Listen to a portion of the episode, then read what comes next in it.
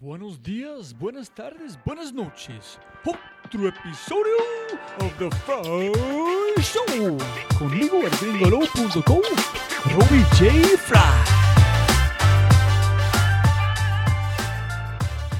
Ahí está, ese es el otro principio de mi vida. Uno es dueño del procedimiento, no del resultado. Eso de lo importante más que lo que dices es lo que callas, ¿no? Porque siempre se uno de fijar en lo que la gente calla. Pero cuando lo dices en un escenario es porque lo has estado callando, porque esto se vuelve, se vuelve un vuelco inconsciente de lo que realmente tienes adentro, que es lo que hacen los pintores, que hacían los impresionistas, voltear sus tripas en un cuadro, ¿no? Desde aquí, o tenemos sexo, o algo pasa. Tuvo a todo el mundo en coco, fue el espantajo y el coco, del mundo en tal coyuntura que acreditó su ventura, morir cuerdo y vivir loco. Yo prefiero tener los últimos cinco minutos de lucidez y vivir toda mi vida en la locura en la que estoy viviendo desde hace 10 años. Jóvenes amigos míos, mi invitado es Diego Camargo. Diego ha dedicado su vida a ser la clavija redonda en un hueco cuadrado, ser el tipo que nunca se conforma y abraza consistentemente el fracaso. Y con este estilo, esta forma de vida, combinada con una disciplina de ninja, permite a Diego Camargo ser lo que todas las personas creativas aspiran a ser, un creador único. Y el medio artístico que Diego usa es la comedia, porque en las palabras del sitio web del gran Diego, el humor es el camino más efectivo para transmitir un mensaje. Y con esa premisa, Diego Camargo ha sido el único comediante especializado en adaptar sus espectáculos a las necesidades comunicativas de cada cliente, lo que le permite ofrecer shows, quote unquote, a la medida, diseñados para maximizar el impacto objetivo en públicos específicos. De tal forma, y basado en el respeto por la audiencia, Camargo impacta emotivamente a los asistentes, alejándose del concepto de top of mind, acercándose al de top of heart y desarrollando una idea totalmente nueva a la que ha bautizado Top of Smile. Jóvenes amigos míos, en este podcast hablamos de Sancho Panza, escondiendo judíos, secándose con papel higiénico, muerte, depresión, rompiendo las reglas y piratas. Este podcast con Diego Camargo te hará reír, quizás llorar y probablemente reevaluar tu vida. Hay verdad absoluta que se derrama en conversaciones con personas que se han dedicado sus vidas a la comedia. Si no has escuchado los podcasts con Diego Parra y Alejandro Riano, te sugiero que lo hagas. Esta conversación con Diego es un regalo. Es un regalo de verdad y las lesiones dentro no tienen precio. Diego, si estás escuchando, mil gracias de corazón, hermano.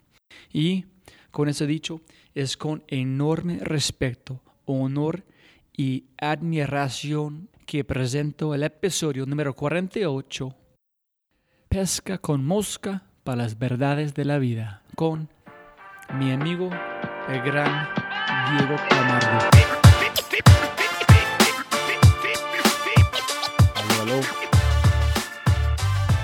Sonido, sonido. Uno, dos, tres. Sonido yo también. Ahí están los dos canales. Ah, ya, vamos bien, vamos bien. ¿Listo? ¿Listo? Diego. Robbie. Siempre empezamos con las mismas cosas. Siempre se puede ganar más plata, pero no más tiempo. Entonces, muchísimas gracias, señor. No, al contrario, siempre que nos encontramos terminamos hablando muy rico. Una o dos veces nos han como encontrado en situaciones muy tristes, pero siempre, siempre, siempre hay mucho amor de por medio. Sí, claro, y no, y la razón es, yo siempre, tú siempre estabas en mi mente para hablar, pero la verdad es, yo espero por el momento correcto y nos vimos en la conferencia de 3M Ajá. y yo vi tu energía y dice, nunca he visto en vivo, solamente como hablando Claro. con amigos. En cuando vi tu show, y dice, hijo de pucha, este man, ¿cómo, no sé cómo están exponiendo tanta energía a estas personas. Y ahí ya estaba medido, ahí me tocaba medirme. Tienes que ver un show de los fuertes, de los de, de los de mucha, mucha energía, sobre todo. Es, es, es que es eso, para mí es, es la válvula mía. Es, es- y tú lo sabes igual, y ustedes, toda la gente que, que tiene que tiene sobre todo ese bicho en la cabeza de, de- de- de creatividad, de hablar, de decir, es, es, es explosión siempre subirse a un escenario, a lo que sea, pararse frente a la gente es reventar y eso es lo que más me gusta en la vida. Pero quiero hablar desde más adelante, pero tiene que ser un poquito más, un poquito masoquista. En un sentido de ser un Totalmente. comediante. Totalmente. Y para gente escuchando, yo vi un, cuando estaba haciendo research o investigación, yo vi un entrevista que hiciste en video con un hombre se llama Morales, en como Café Picante. Ajá, con Antonio Morales, sí. Este man, wow, tenía un entrevista y fue espectacular. Y tiene- te- Antonio te habla, Antonio hace también un podcast maravilloso. Cuando quieras se lo mando, que con ese se puede charlar muy bien. Pero este man es de alto nivel, ¿no? Pero, pero no, pero le va a encantar esto. Ah, le va a fascinar. Listo. Entonces, para empezar, porque hay mucha gente escuchando en lugares diferentes, ¿quién es Diego? ¿Qué haces, Diego? Porque son diferentes. Son dos cosas totalmente. Porque una cosa que yo aprendí con Diego Parra Alejandro, solamente porque es comediante no significa nada de su vida. distintas. De acuerdo. Ok, De acuerdo. listo. Pero ser comediante sí muestra obviamente algo de ti. Eres comediante por algo, por otra vida que tienes y por unos, unas, unos, unos issues que tienes en la cabeza. Pero si, si me preguntas, yo te diría, yo, yo soy, y lo que siempre, lo que me gustaría hacer es pescador. Soy pescador obseso. En serio. Sí, es no una referencia a un chiste. Es No, no, no, no, es actually, I'm- sí, sí, sí, soy, soy fly fisher. Yo pesco con, con, con, Ah. con mosca, que no es una pesca y un deporte muy popular en Colombia, ¿no? Es más bien, más bien, eh, pues, somos, yo creo que en Colombia debemos ser unos, unos 100 pescadores con mosca en total. Entonces es cuando nos encontramos con otros, somos amigos inmediatamente. Últimamente, desde los, últimos dos meses no he podido pescar por el invierno y las lluvias que hay en Colombia, entonces no, los ríos vienen muy cargados y con mucha comida para las truchas. Pero soy, realmente soy, si me pides que me defina, yo soy un, soy un tipo, eso, que le gusta el placer sobre todo. Todas las cosas que impliquen placer, sentarse a tomarse un vino con un amigo, sentarse a tomarse un trago, ir a pescar. Eh, y creo que eso es lo que nos une, ¿no? A todos los que nos hemos encontrado todo el tiempo somos gente que, que tiene que, que de alguna forma sentirse en conexión con, con, con todo lo que lo rodea. Soy padre de familia, llevo casado 13 años, eh, tengo una hija de 10 años que toca violín desde los dos años y piano desde hace un año, entonces es, es muy, muy, paso mucho tiempo disfrutándola, no, no, no como quisiera, porque solo los fines de semana estoy con ellos, pero, pero trato de pasar el máximo tiempo con mi familia. Amo el cine, estudié cine, de hecho, eh, hice tres posgrados en cine. Eh, soy periodista, comunicador social, trabajé también como periodista en el tiempo, fui director de televisión mucho tiempo, escribo también televisión y ahora, después, desde hace 10 años soy comediante y eso es lo otro, soy como comediante eh, obseso también, es mi otra gran obsesión en la vida y, y- y- y- y- y comencé, tuve una ventaja y es que comencé a ser comediante cuando no había casi comediantes en Colombia, solo estaban Andrés López y Antonio Sanín, entonces a mí era el que llamaban cuando no les alcanzaba la plata. Antes de arrancar, qué pena, digo, ¿quién es Andrés López? Porque tú Ah, mencionaste claro. él bastantes veces como su mentor, una persona que tú seguiste. y Yo quiero sa- sa- saber por qué. ¿Qué fue dentro de él que tú identificaste para seguir con esta carrera? ¿Qué fue especial de él? An- Andrés López es, es, es el comediante tal vez más reconocido de Colombia porque empezó con esto. Tuvo un show que se llamó La Pelota de Letras que yo creo que cambió la historia, y no- yo creo no, cambió literalmente la historia de la comedia en Colombia.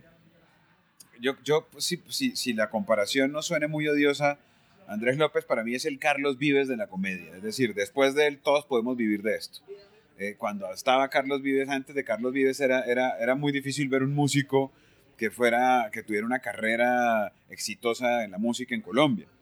Eh, había, por supuesto, muchos, pero era muy complicado. Y después de Carlos Vives vino una gran oleada, una oleada grande de músicos, cantantes colombianos. Lo mismo pasó en la comedia. Antes de comedia, antes de Andrés López haciendo stand-up comedy, había muy poca gente y, y en, y en lugares muy pequeños, empezando el movimiento. Andrés López tuvo su, su show La Pelota de Letras, estuvo en el Teatro Nacional durante dos años seguidos, con, llenando totalmente, era el Cats de, de, de, de- Colombia, digamos, era una obra que tú ibas a comprar boletas y la boletería estaba agotada durante los próximos tres meses. Y así estuvo tres años en el Teatro Nacional. Eh, recibió una medalla, recibió la, la- la medalla, la Cruz de Boyacá, que es como un reconocimiento que hace el Congreso a la gente que, que, ayuda y cambia la historia de Colombia. Como comediante la recibió. Y pues yo lo conocí mucho antes de eso, mucho antes de que fuera, de que fuera un tipo conocido. Y yo lo conocí cuando yo, yo empecé a estudiar ingeniería de sistemas en los Andes en el 92. Allá conocí a Diego Parra también. Y, cuando entré, porque él estudiaba en los Andes también.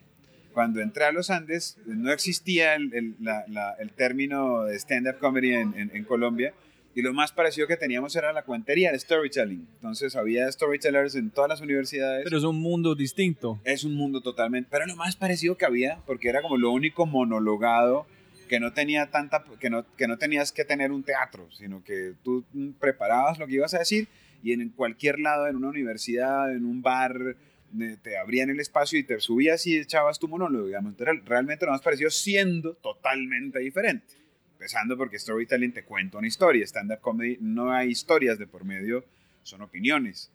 Eh, pero como era lo más parecido y uno podía hacer reír a través de eso, nos hicimos muy amigos, yo me metí al taller de él y eso fue pues mi, mi, mi, mi inicio en esto.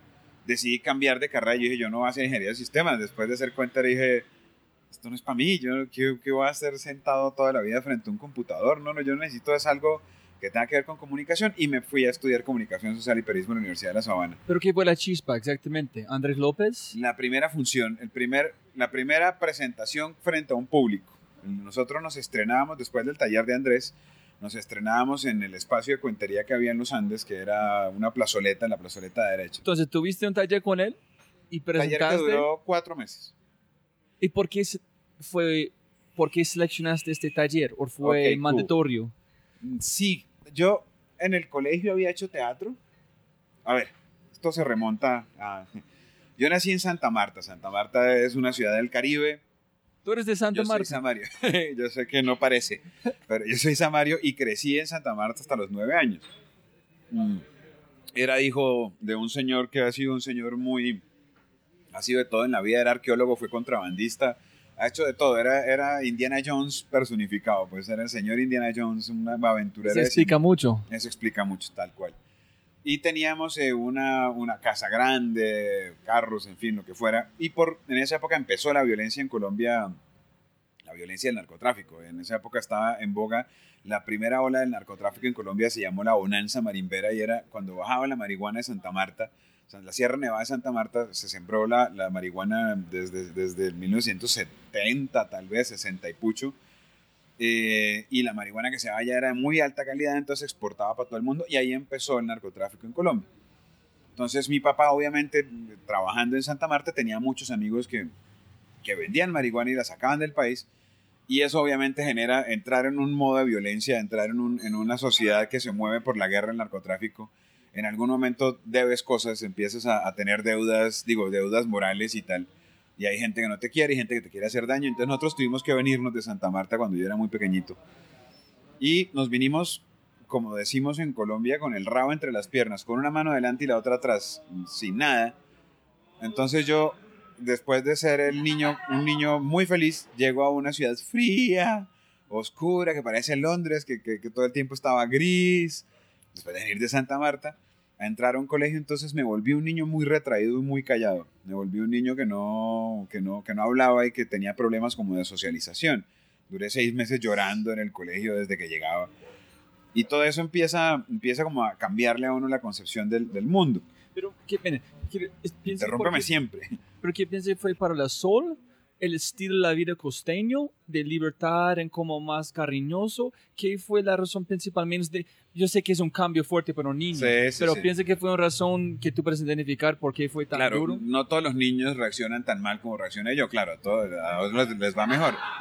Era un niño con muchos amigos, era un niño popular en el colegio desde que era chiquito, desde que era muy pequeñito, porque siempre, siempre me gustaba jugar, mandaba los juegos. Y cuando entro, entro yo acá además ya con un curso que había empezado en el colegio, entonces entro yo a, a, a, tener que ganarme un lugar en una sociedad de niños de 8 años que son violentos y son duros, pues los niños son lo más cruel que hay. Y yo, era, yo, tenía, yo tenía sobrepeso, yo siempre tuve problemas de sobrepeso desde muy chiquito. Entonces siendo el niño gordo era el niño que se la montaba y era, era como víctima de bullying. Eh, y eso fue lo que me, me volvió retraído. Entonces me volvía un niño que leía, que estaba todo el tiempo solo Y tuve la gran fortuna de que mi mejor amigo me sentaron en el puesto con un niño que, era, eh, que, que terminó convirtiéndose en el villano del, del colegio, en el, en, el, en el mayor criminal del colegio. Y él conmigo hizo una amistad bellísima y empezó como, como a protegerme siempre. Entonces, eh, Los puntos están conectando. Dale, Los puntos- exacta, estamos empezando a conectar todo. Y, y- y era, un, era un muchacho que, que además tenía una, una, una eh, sensibilidad por el teatro. Entonces se, fue, se armó un grupo de teatro en tercero de primaria. Se armó un grupo de teatro que éramos básicamente él y yo. Éramos solamente él y yo haciendo el grupo de teatro. El villano y vos y Ahí, en, ese, en ese momento todavía no era el villano él, ¿no? Ah, todavía era un niño, eh, era un niño muy, eh, digamos, hiperactivo, hipersociable y líder, era como el líder de, de los, del, de los del curso. Entonces yo estaba con él, pero no estaba todo el tiempo, porque igual me retraía, igual no quería que me vieran llorar, entonces siempre me iba para un lado. Entonces por eso tenía ese, esa doble personalidad yo, la del cuando estaba con él era era el autor intelectual de las, de las cosas que se nos ocurrían. Entonces, el primer grupo de teatro yo escribí la obra sin tener ni idea, estamos hablando que yo tenía ocho años, y nos hicimos una escena del Quijote y Sancho Panza, como yo era gordo. Entonces él me dijo, hagamos Quijote y Sancho Panza para que usted pueda ser un gordo que trabaje bien. Y yo me inventé la escena. Entonces así empezó a gestarse toda la cosa. Listo, listo, listo. Ok. Yo quiero volver en este, cuando después de la parte con Andrés en el taller, yo pienso, mi, mi opinión, después de conocer personas como vos, en- yo quiero profundizar en el mundo de, com- de comedias, no hay outlets, no hay maneras en, este, en las universidades por este man van a, que van a ser un villano para los creativos. En un- de alto creativo, si necesitan teatro en este, la única cosa que puedes hacer es convertir en otra cosa que a veces no es tan buena. Pero acuerdo. listo, ok. Andrés, el taller, presentaste y Después a toda la otra historia de mi amigo Gabriel, que además hay que volver a ella porque él murió el año pasado, eh, después de tener una vida también muy interesante. Entonces, toda la gente con la que he crecido y la gente con la que me he encontrado en la vida, ha sido gente cuya historia de vida es digna de, de- escribir algo sobre ellos, de todos, todos, toda, toda la gente que en mí ha influido. Ha sido gente que ha resultado surgiendo y cambiando muchos conceptos de todo. Entonces siempre, por suerte, digamos, estuve, estuve muy rodeado de gente que cambió en algún momento, que fue, que fue de giros. Eh, entonces en algún momento ya tengo toda esta inquietud del teatro y cuando entro a los Andes, busco el grupo de teatro para, para meterme en el grupo de teatro y por accidente tenía una clase de química que la habían cancelado y no sabía y me quedé esperando en la clase y resulta que la clase se hacía enfrente del lugar donde se hacía cuentería en esa época en los Andes. entonces es como las, los planetas alineados en como ya Siempre ha sido así conmigo. el universo está llamando, tú estás escuchando en ya, la puerta abierta. Y hasta el año pasado entendí que sí estaba escuchando, porque yo no, no creía que me pasara de verdad. Y me quedé, yo sí oía cuando yo estaba en clase, oía que afuera aplaudían y había risas. Yo suponía que era que cerca en algún lado había alguna clase buenísima. Eh, y nada, me quedé afuera y de pronto veo que se empieza a subir gente ahí, a la, al- pues se, se para en la mitad de la plazoleta, además se reúne gente alrededor. Aquí va a pasar algo. Eh, se, se sube, se para alguien en la plazoleta y empiezan a contar cuentos y los primeros que vi fueron a Andrés López y a Gonzalo Valderrama, fueron los dos primeros cuenteros que vi. Y hoy Gonzo es uno de mis grandes amigos, y es mi hermano mayor. Y me enamoré inmediatamente de eso. Me enamoré inmediatamente dije, esto es lo que yo quiero hacer en la vida. ¿Qué teatro ni qué carajo yo? Lo que quiero hacer es esto. Se Pero ¿qué fue la chispa? ¿Qué viste que tocaste toda su fibra? Vi- menos de una conexión Sí, anterior. Vi dos cosas. Primero, la- los que hoy hacemos comedia somos gente muy egoísta también con, con- con el escenario. Entonces nos gusta estar solos, para que nos aplaudan solo a mí. ¿sí? Pero sobre todo vi una cosa tan espontánea que era ve- de, historias que era Gonzalo contó uno de mis cuentos favoritos de él que se llama Filemón el estilita, el estilista y era de, eran historias de dolor, era un tipo que Filemón el estilista era un tipo que era un peluquero que se cansó de una profesión que no sirve para nada, porque qué sentido tiene cortar el pelo si vuelve a crecer, y decidió volverse de, estili- de estilita. Entonces se fue a una montaña y se quedó años en un pilote como los estilitas griegos, eh, meditando. Y yo decía, yo veía este mundo que me planteaba este man, además porque la historia igual se desarrollaba en Bogotá, yo veía este, esta historia de un, de un peluquero que se vuelve un filósofo griego, decía, huepucha, ¿qué es esto? Yo llegaba escribiendo pendejadas en el teatro de colegio, pues. Quijote y Sancho Panza.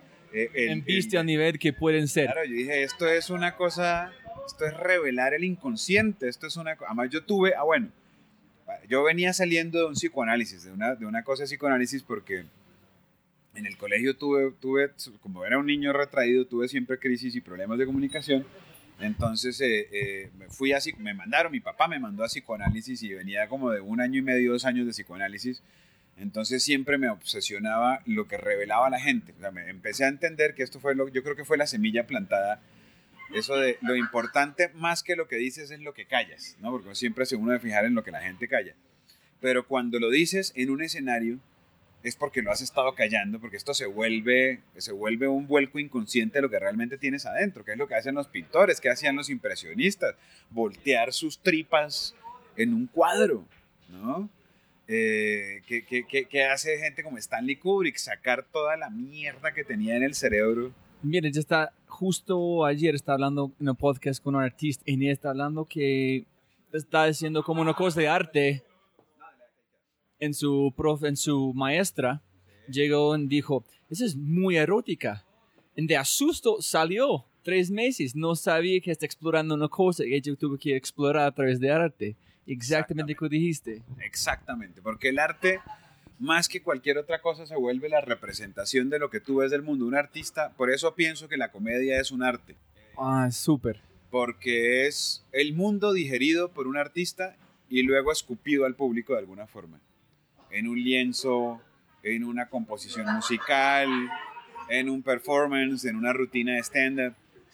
En whatever the fuck you do, siempre va a haber una, una, una visión del mundo muy clara. Si sabes leer entre líneas, te vas a dar cuenta cómo es el artista. Y realmente, independientemente, por ejemplo, de que sea un artista erótico, claro, el erotismo es el canal, el medio es la pintura. Pero, pero lo que realmente quiere decir es lo que se lee entre líneas, lo que no dice. Ese es otro nivel de leer lo que no dice cuando lo dice.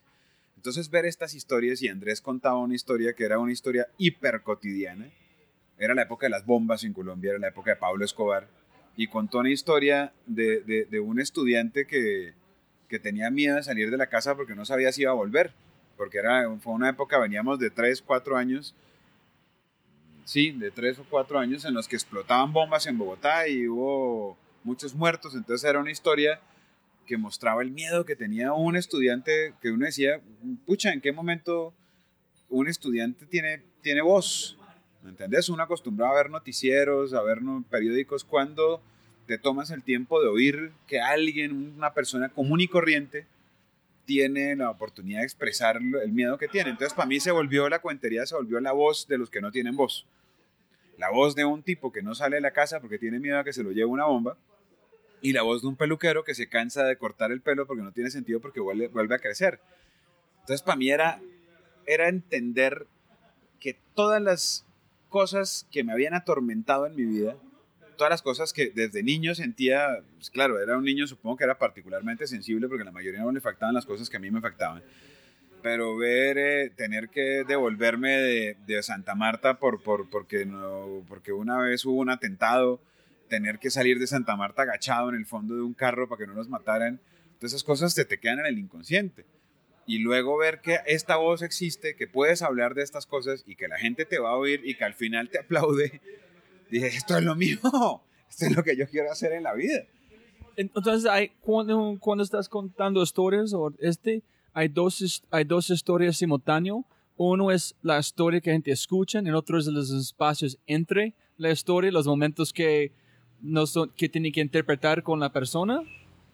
No necesariamente, porque la misma historia se vuelve la interpretación de todo. Porque es arte. Exactamente. Entonces no necesitas, no es yo, ahora soy conferencista, y cuando, cuando dicto conferencias hago una parte que es la, la desconexión, digamos, que es te hago reír, te quito las defensas, que usted lo sabe mejor que nadie, y luego te ataco ya, con, ya cuando estás emotivo, ya te ataco con lo que quiero decirte. En, en, cuentería, y lo mismo en stand-up, cuando, no cuando no está ligado a un mensaje corporativo, qué sé yo, es, es lo mismo, es simplemente es la, mi, visión del mundo. Entonces, si yo te digo, y por eso pienso que la comedia es lo más brutalmente honesto que he hecho en la vida, porque la comedia tiene cuando, cuando escribes comedia tienes tres fases en una, en una línea de stand-up comedy. Tienes una cosa que se llama la premisa, que es lo que yo quiero demostrar, que es una premisa que yo te lanzo. Por decir algo, la paternidad es lo peor que le puede pasar a un ser humano. Esa es una premisa, que es una premisa que de hecho suena interesante de entrada. La gente quiere, ¿por qué? Why? Exacta, ¿por qué? Pero si no lo sientes de verdad, no te va a salir. Luego viene la- el setup, la configuración de la línea, que es cuando te explico y te demuestro por qué es. Y luego la punchline, el chiste, que es lo que finalmente demuestra y comprueba la afirmación final. Todo ese proceso es lo que, lo que hace stand-up comedy. Y es cada comediante, más o menos, tú puedes ver, hacen casi igual, Todos lo hacen. Pero solamente el tiempo entre la, la premisa en el punchline Incluso- es diferente, ¿no? Claro, pero el tiempo, pero también las formas, porque obviamente la forma de mostrarlo es, es, es muy diferente. Hay, y esto lo vine a saber mucho después cuando estudié cine, hay ocho formas de hacer reír, no hay más de ocho formas. Hay ocho, ocho técnicas de risa y los usan en cine, en televisión, en literatura. Una, por ejemplo, te voy a decir tres. Una es la descontextualización. Cuando sacas un personaje de su lugar y lo pones en otro lugar, eso es divertido. Alejandro Riaño, amigo tuyo también y que ya estuvo en el podcast, eh, es el maestro de la descontextualización en Colombia. Él te dice a ti, por ejemplo, cómo es la vida de un cantante de reggaetón, de, de merengue en la casa. Él llega, él llega a la casa, hola, mi amor, ¿cómo estás? Hola, mi amor, ¿cómo estás? Claro, tú te ríes porque él, obviamente es- está descontextualizado el cantante de reggaetón, en- lo pones en un contexto en el que no tiene nada que ver y verlo comportarse como se Ah. comportaría es gracioso ya de entrada. Es una gran imaginación, ¿no? Como... Ok. La descontextualización es una, la otra es, eh, por, eh, por ejemplo, la repetición, el ritmo, la repetición. Y esto, el maestro de eso se llama Seth MacFarlane, que es el que escribe Family Guy. Entonces, no sé si has visto, hay unas cosas de Family Guy Con, el, con la rodilla. que son escenas de tres minutos que... Ah, y uno dice, bueno, ya. Yo hice este en el taller de clown. Y la, Claro. gente, la gente aplaudiendo y dice, no, no, he No, terminado, tres minutos sigo, más. Sigo, sigo.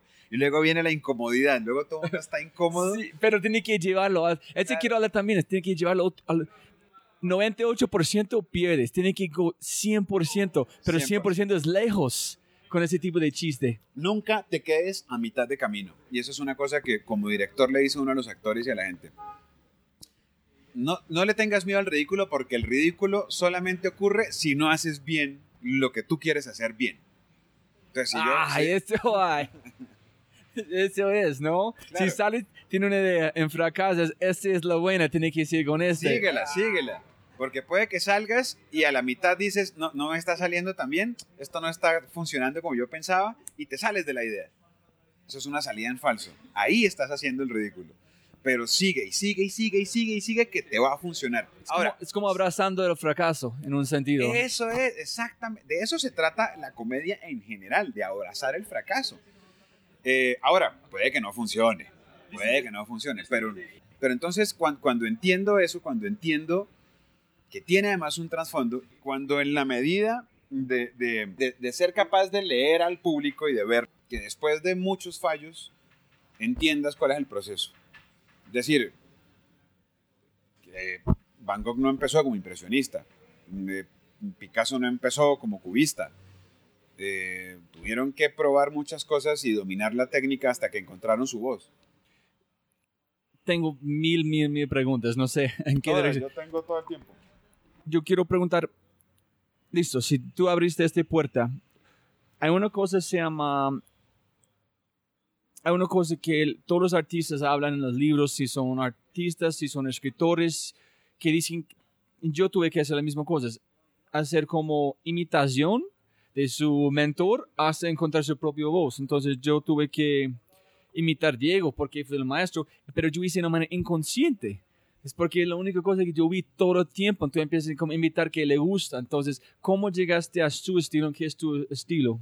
Yo empecé en comedia, ya hablando de comedia, obviamente imitando a López, Andrés. Estaba, estaba bailando allá. Ahora sí, mejor, allá veo el bajón ahí. Sí, yo empecé en comedia, en, stand, en perdón, en cuentería imitando a Andrés López. Yo era una copia de Andrés López.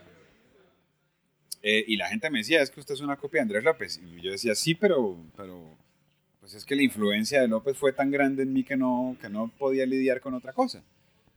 Eh, luego casualmente encontré mi propia voz un día que, eh, que me fui a hacer un, me, me invitaron a un festival de cuentería en la Universidad Javeriana de Cali Y estaba el gran maestro, el que, se, el que trajo la cuentería a América Latina, que era un cubano que se llamaba Francisco Garzón Céspedes, que era muy, muy respetado.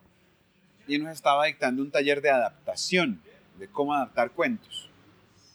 Y le ponía a cada uno un cuento ya de la literatura existente y decía, adáptalo hasta que encuentres cómo lo puedes contar. Y eso para mí fue una revelación. En, en- en- en dramaturgia, por ejemplo, siempre hay, eso lo he entendido, finalmente lo logré entender en la vida. Entonces, ah, bueno, entonces en, dramaturgia siempre el personaje pasa por, varios, por varias fases. Y esto para mí es una lección de vida. Eh, lo primero es la presentación del problema. ¿Qué es lo malo? ¿Qué es lo que le pasa al personaje? ¿Qué es, qué es lo que tiene? Entonces yo lo pensaba conmigo, en, en mi caso, y decía, pues un, un niño con un man con problemas de comunicación. Luego el objeto deseado. ¿Qué quiere comunicarse? Decir lo que realmente le carcome las tripas. Luego el villano. Tiene que haber un problema enfrentado que sea, que era que pues su propio problema de comunicación. Cuando uno es el mismo villano de uno, entonces ya no necesitas otro villano, porque mi problema era yo mismo, era mi incapacidad de comunicarme. Luego viene el plan, ¿cómo lo hago? ¿Qué, cuál es el, ¿Cómo planea salir de eso? Y lo mío fue a través de la cuentería, un poco imitando a López. Y luego la revelación, que siempre es externa, porque nunca llegas tú a la revelación, siempre viene de alguien más. En mi caso esa revelación fue el taller de adaptación de literatura y cuentos tradicionales con Garzón Céspedes. Entonces cuando me entrega un texto y me dice cuéntalo tú con tu voz, descubro una nueva voz inmediatamente, porque la voz de Andrés López no cabía en ese cuento. Porque el problema no de Andrés, fue de Diego. Era de Diego, exactamente. Era Diego invitando a alguien y ahora haciendo y enfrentándose a una cosa nueva. Entonces tiene que realmente cambiar el concepto y exigirse y ver cómo lo hace. Y la respuesta siempre fue, y eso fue lo que me dijo Garzón, "Mira, siempre es más sencillo lo que crees. La respuesta siempre está al lado. No te pongas a plantearte grandes, no, la respuesta siempre está alrededor. Pero primero tiene que subir en buscarlo muy lejos para saber, no está allá, ah, está acá. Estaba acá. Nunca exacto. puede encontrar el sencillo inmediato. Es como se requiere años y años y años de, trabajo. cual, Tiene cual. que ganar la oportunidad de Tienes ver lo que ganar, sencillo. tienes que ganarlo. Entonces él me empezó diciendo, mira, háblame como me hablarías tú en una fiesta, como si estuviéramos tú y yo sentados tomándonos un café y me dices, uy, encontré un cuento divino que se trata de esto. Cuéntamelo así, a ver cómo lo sientes. Lo hice y ya, y esto fue, yo mismo me descubrí una voz que no, no tenía. Dije, esto, esto, esto me enamoró. Y de ahí en adelante lo que hice fue adaptar cuentos. Toda mi carrera de cuentero fue adaptación de cuentos muy clásicos de la literatura o de lo que fuera. Incluso cuentos, había cuentos que contaban todos los cuenteros y que ya se volvían así. Ay, yo no quiero ese cuento porque lo cuenta todo el mundo. Y luego fue a hacer una versión propia, muy cinematográfica o, o- o muy, ni siquiera cinematográfica, muy clown, incluso, muy ridícula, eh, ridícula en el buen sentido de la palabra, de lo que debería ser esa historia. Y eso me ganó un lugar en- en- en- entre los cuenteros. Cuando descubrí eso, a los seis meses ya me estaban invitando a festivales en, en Chile, en España, en Argentina. Y dije, ah, mira, mira vos. Pero tú, pero, listo, primero la primera pregunta. ¿Este fue otra cosa de planetas ne- como las estrellas alineados para ir a Totalmente. Garzón? ¿O fue tú buscando No, no, me invitaron a mí. Yo entré a la Es más, yo entré a la Universidad de La Sabana a estudiar periodismo. Y un día me llama uno que era el director de culturales y me dice, oiga, es que me dijeron que usted es cuentero. Y yo, sí, señor. Y dice, es que mire, es que estábamos, eh, nos llegó una invitación de la Universidad Javeriana de Cali y necesitaban dos cuenteros.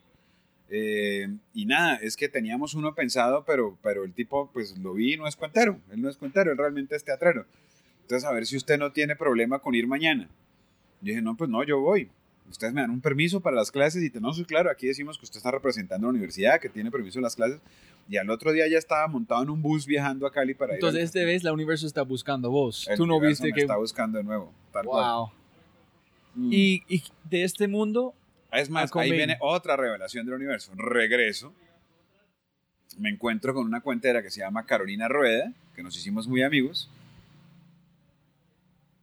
Eh, y me dice, y bueno, y empezó ahí como, ella me vio y me dijo, mira, yo te había visto a ti antes y siempre me pareció que contabas era chistes y que imitabas a López, pero lo que vi en el taller Y ella, ella ni siquiera estaba invitada al taller, ella estaba en Cali y un día se metió de asistente, el día que yo me presenté en el taller de Céspedes en la Universidad Javeriana de Cali, ella llegó de asistente, le dijo a Céspedes, tengo 40 minutos, entonces vengo, lo acompaño un rato, y fue justo cuando yo me presenté, me vio y se fue con la idea de Camargo. Y a los tres o cuatro años me voy yo a estudiar a España.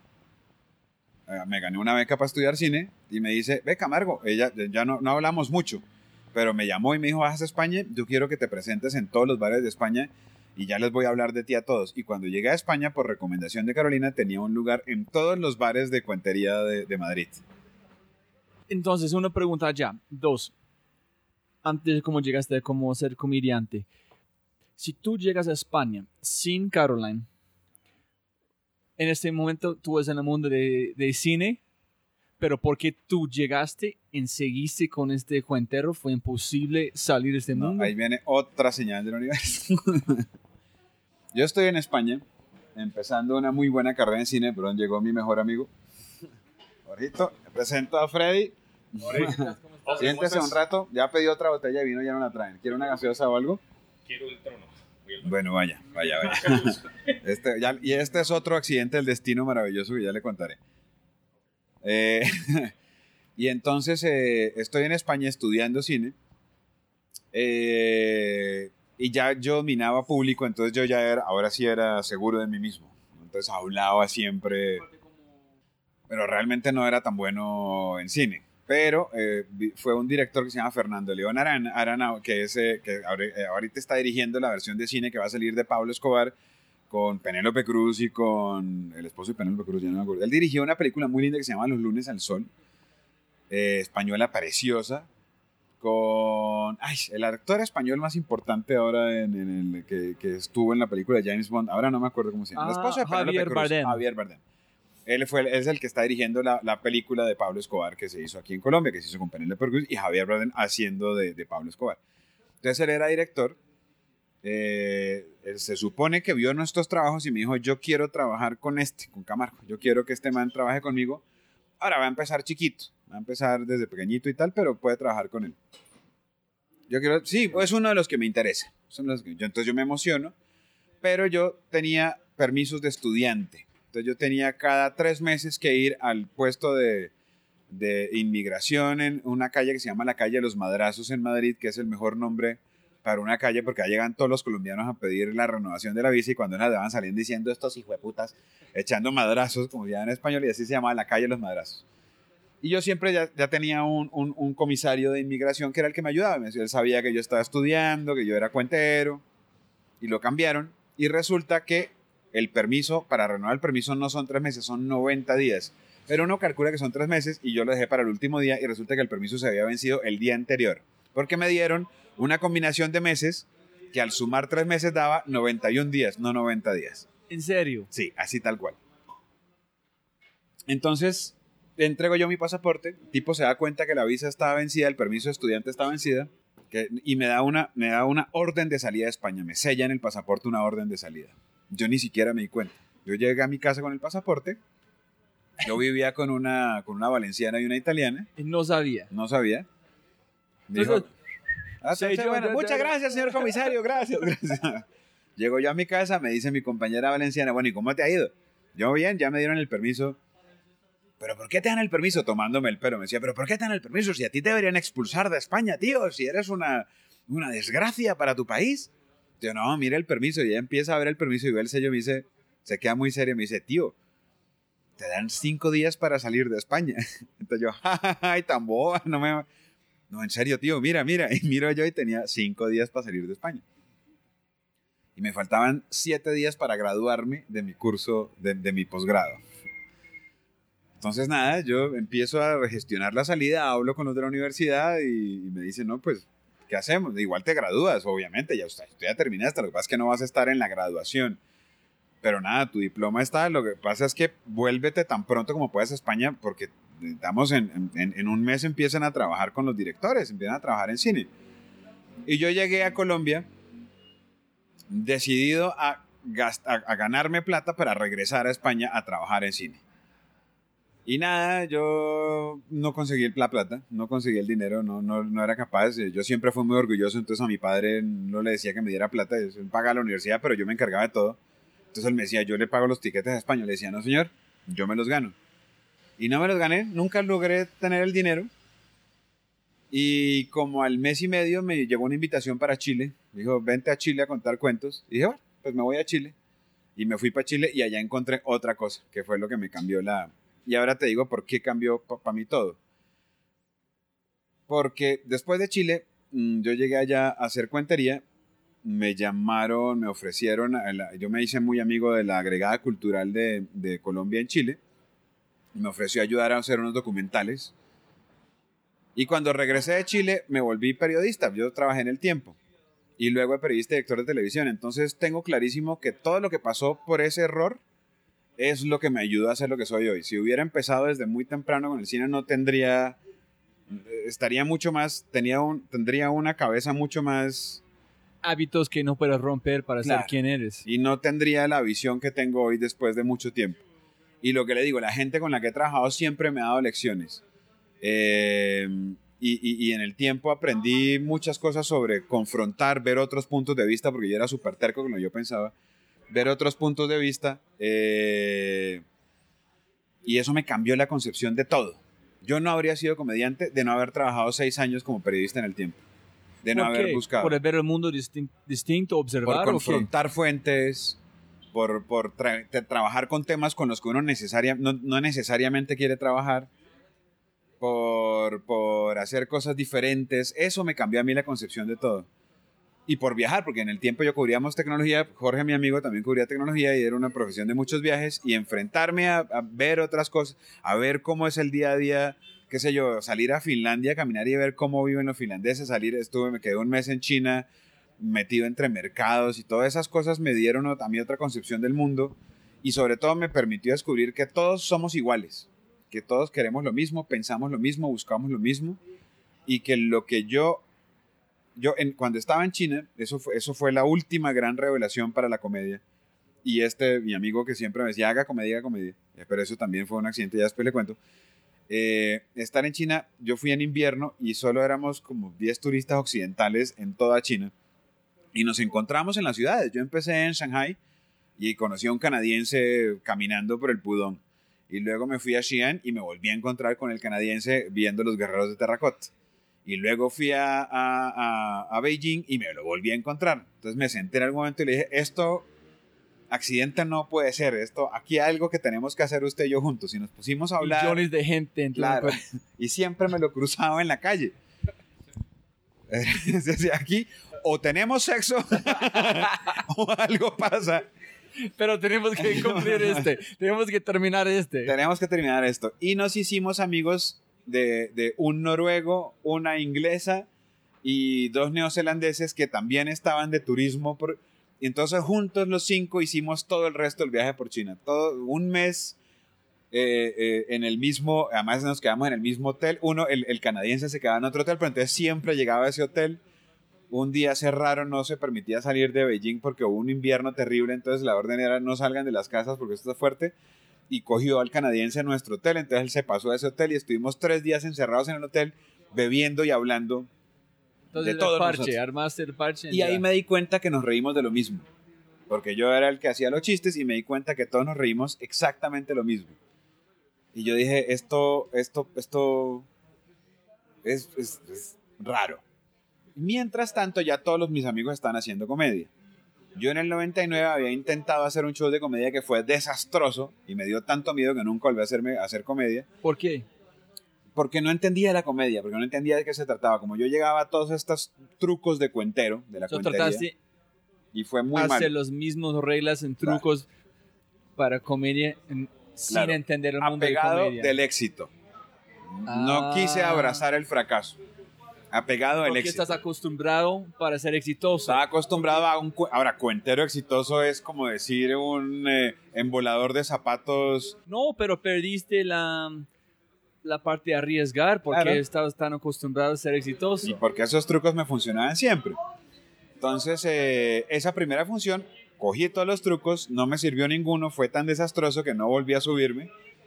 Pero siempre yo tenía, en esa época, tengo todavía mi mejor amigo, yo vivía en la casa de él, yo no salía de la casa de él. Eh, porque además el papá tenía una tienda y yo saqueaba esa tienda, yo pesaba 130 kilos, entonces yo saqueaba esa tienda cada vez que podía, jugábamos computador todo el día, fumábamos, nos encerramos en el cuarto mano a jugar eh, Counter-Strike y Age of Empires y a, a fumar todo el día. Y él siempre me decía, haga comedia, haga comedia, haga comedia. Duró cinco años diciéndome, haga comedia, haga comedia, haga ¿En serio? comedia. Sí. Cinco años. Cinco años, ¿sí o no? Y para escuchar. A veces la gente que más cerquita no escuchas, La respuesta está siempre esperando uno afuera cerca. que dicen, ah, wow, cinco años. Cinco años. Entonces, ¿qué, ¿qué fue la chispa para volver? Un día, siendo periodista del tiempo, me llamaron, me llamaron, me llamaron, otro accidente. Yo le había presentado una hoja de vida a una señora que se llamaba Paula Arenas, que es una persona muy importante en televisión. Eh, se la había, le había presentado mi hoja de vida eh, hacía, unos años. Y ella una vez vio un show mío de cuentería y me llamó eh, a, a- City al tiempo y me dijo, mira, estamos abriendo una franja juvenil en, en- en City y yo lo vi a usted una vez presentándose ante público juvenil, entonces yo quiero que usted sea el director de esa franja. Usted estudió cine, estudió televisión, acaba de hacer yo un posgrado a distancia en la Universidad Belgrano de Buenos Aires sobre televisión y me dijo, yo creo que se venga a dirigir esto. Yo le dije, de una, me voy para allá. Y estando allá, me dijo, mire, la verdadera razón por la que aceptaron esto es porque aquí va a haber un programa nuevo que se llama Radio City. Necesitan alguien que cuente historias o haga cosas de humor en el programa. Entonces dije, miércoles. Empecé a hacerlo y al mismo tiempo eh, volvió a aparecer Gonzalo Valderrama y me dijo, ya tiene que hacer comedia. Y dije, bueno, hagámoslo. Voy a hacer un año haciéndolo, no importa cómo me salga, así sea mal, pero entendiendo por qué está mal, por qué me sale mal. Eso es, esa es la más importante. Y si pusiste un sistema impuesto que fue imposible fracasar. Dedicaste Al un año, contrario, el fracaso fue un año de fracaso seguido. pero pusiste las reglas que es imposible para renunciar de una. Pusiste las reglas impuesto que voy a llevar hasta Ah, el último momento claro. En yo voy a entender exactamente si soy capaz o no. No fue dos en tener dudas del resto de su vida. No, esto es en cuando llega yo sé si capaz o no. Punto. Claro, la regla fue, voy a hacer esto un año Eso es demasiado importante. y va a salir como salga, pero en un año me hago la- la- la- el examen final y miro cómo está saliendo y tal. Igual pongo metas volantes, ¿no? Hago metas en dos meses, miro cómo va, en seis meses miro cómo va esto. Y después de un año dije, yo creo que estoy listo. Y empecé a escribir el show que se convirtió finalmente en mi primer show y me demoré otro año escribiéndolo. Eh, ya sí, apegado a la norma de stand-up. El- Lo más puro en stand-up que se... lo- lo- by the book. Tal cual lo que dice la norma, así tal cual lo hacía. Y debe durar tanto. Y si eres novato, habla de las cosas que más de esto. Y entonces, en vez de hacer, eh, si no se te ocurre hacer una punchline, haz un act out. Entonces, en vez de, de- de decirlo verbalmente, actúa la salida. Pero Eh, escribiste como con mentalidad de como televisión, como cena A, cena B. De todo, de todo. De televisión, que llevaba haciendo televisión dos años y medio. De periodista, que tenía que conectar desde el principio. cuentero. Como cuentero, que tenía que mantener todo hasta el final.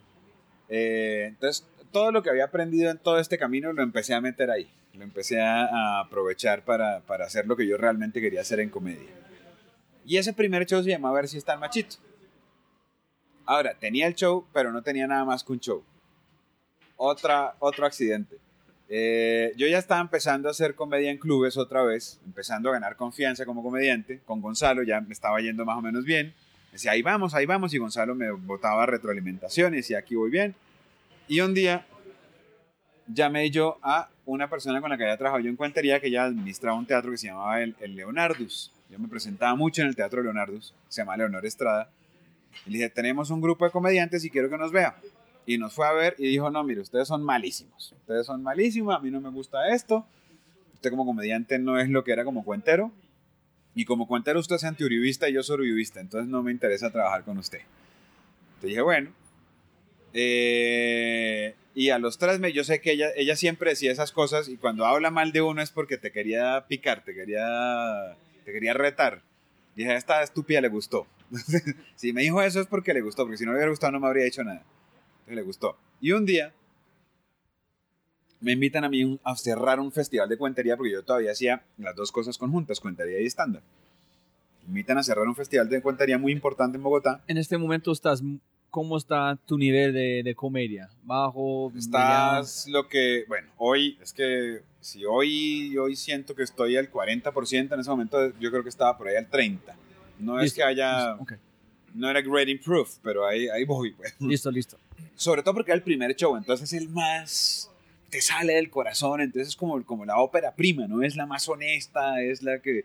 Entonces, claro, después tienes más técnica, pero ya no hay tanto corazón, es como comparar eh, Kill Em All con, con, qué sé yo, con, con, ah, con un álbum malo de Metallica, con Load, entonces como que, no, como que sientes que estos manes ya entendieron de música, pero ¿y dónde está eso de patear latas, no? ¿Dónde está eso?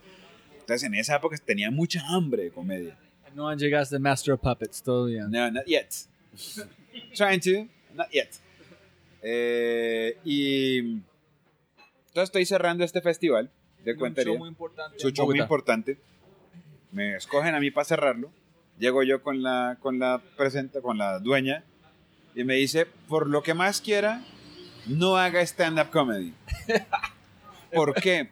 Porque tengo aquí gente de la Secretaría de Cultura de, de- de- de Bogotá que son los que están pagando esto y quieren ver cuentería. Y ellos dijeron, nada de comedia, nada de stand-up comedy, porque ahí todo el mundo, todos estaban empezando a hacer pinitos en stand-up. Entonces le dijeron, nada de stand-up. Y dije, no se preocupe que yo vengo a hacer, a hacer escuentería. By the way, a propósito, me dijo, vi que entró Leonor Estrada ahorita, la del teatro. Entró, entró ahorita el público y yo supe que ya había venido a verme. Le dije, no debió haberme dicho eso. Voy a hacer stand-up. Y dijo, no, pero ¿qué acabamos de decir? Que cero comedia, que cuentería. Y le dije, no puedo. Esta es la oportunidad de mi vida. Eh, Hanna, esta es la oportunidad de mi vida. Yo voy a hacer comedia. Y dijo, no lo haga en serio, por favor, no lo haga. Y le dije, bueno, hagamos una cosa. Entonces es como bases loaded, top of the ninth, two outs, swing for the fences. Exactamente. Exactamente. Entonces le digo, bueno, hagamos, ok, let's get, busquemos un punto medio. Entonces voy a, déjame hacer 20 minutos de stand-up. ¿Cuánto dura mi show? Me dijo, "No, lo tuyo es una hora. Ya listo, te hago 20 minutos de stand-up y luego sí 40 minutos de cuentería. Me dijo, no, en serio, no, le dije, déjame, déjame en serio. Si no me voy. No, no se puede ir. Ah, ¿no? Me estoy yendo, me estoy yendo. Bueno, está bien, está bien, 20 minutos de stand-up. Entonces me paro yo al escenario, pido luz de sala. Sí, le dije al técnico, ponme luz, ponme 40% luz de la sala para yo ver a la gente. Normalmente tienes 0% luz de sala, entonces tú solamente ves luces. Un seguidor, unos spots. Y necesito, necesito 40% luz de sala para, para ver dónde estaba Leonor. Entonces subo al público, empiezo y busco, encuentro a Leonor rapidito y empiezo a hacer mis 20 minutos de stand-up comedy. A los 20 minutos, a los 10 minutos, Leonor se paró y se fue. Dije, listos, ya por lo menos ya, yo ya terminé lo que tenía que hacer. Si le gustó o no le gustó, eso no es problema mío. Uno es dueño de los procedimientos, pero no de los resultados. Entonces yo ya, el resultado me vale huevo. eh, el resultado me vale huevo. Entonces eh, veo que se va y a los 10 minutos ya empiezo a hacer cuentería. Entonces quedé bien con Hannah, que me dijo, ay, pero solo hizo 10 minutos de stand-up. Le dije, sí, no, al final me di cuenta que era más importante hacer cuentería en lo que fuera. Al, al mes me llamó Leonor Estrada. No, no hubo ningún mensaje, nada. Al mes me llama y me dice un día, ¿qué hubo pues con Leonor? Entonces yo, ¿qué más, Leo? Es que mire que voy a hacer una temporada yo aquí de stand-up comedy en este en mi teatro y tengo un actor muy importante, otro accidente. Tengo un actor muy importante que no le voy a decir quién es, pero es extranjero. Entonces, como aquí hay una ley en Colombia que siempre que se presenta un extranjero, ahora eso es en música, pero se presenta un extranjero tiene que tener un tenero colombiano, yo lo quiero llamar a usted teronero del hombre. Se le mide, ok, yo, hágale, ni más faltaba. Y resulta que ese actor extranjero se llama Mijail Mulcay, que era un actor cubano que era el que protagonizaba la novela más vista del momento en Colombia. Era como poner hoy, qué sé yo, a Sebastián Martínez a hacer un estándar. Sabías que el teatro se iba a llenar. Entonces llego yo a la primera reunión, lo veo a él y dije, no, aquí la saqué del estadio. Y en el primer show yo le abría a él. Y la verdad es que sí estaba, había llegado a un show de, a un nivel de contundencia fuerte con el show. Y a mí me tocaban 20 minutos, 30 minutos. Y después del primer show, yo le abría a él, él terminaba, él tenía una cosa que se llamaba, no me acuerdo, no me acuerdo cómo se llamaba, a reír en serio. Y se viene al camerino, me dice, bueno, viste, era, era cubano, no, no argentino. me dice, yo creo que tú debes cerrar, de ahora en adelante tú más bien cierras. Déjame, yo abro y tú cierras. Ya, ah, bueno. Y llegó Leonor y me dijo, ya no tiene 20 minutos, necesito que tenga 45 minutos. Porque él va a hacer 40 y yo necesito que usted haga los otros 40 para completar eh, una hora y 20 por lo menos de show. ¿Y tuviste material? Lo tenía. Porque yo siempre, siempre hay una cosa que tenía claro desde el principio y es que, y, eso se lo digo a toda la gente con la que trabajo en stand-up, y es siempre haz un show yo le pongo, yo le digo, pues hay nombre cualquiera, calidad Las Vegas. Y es que si te llaman de Las Vegas a hacer un show, tiene que ser un show, primero que se entienda en Las Vegas, que, no tenga problemas de, de localismos, ¿no? O sea, no hagas un show de Transmilenio porque en Las Vegas nadie se va a reír de eso no hagan su show de los costeños y las burras, porque en Las Vegas eso no tiene ningún sentido. Eh, y que tenga una duración de un show Las Vegas. ¿Cuánto dura un show promedio en Estados Unidos? Una hora, hora y diez, porque son shows pensados para especiales de televisión. Entonces, yo siempre tuve preparado una hora y veinte de material.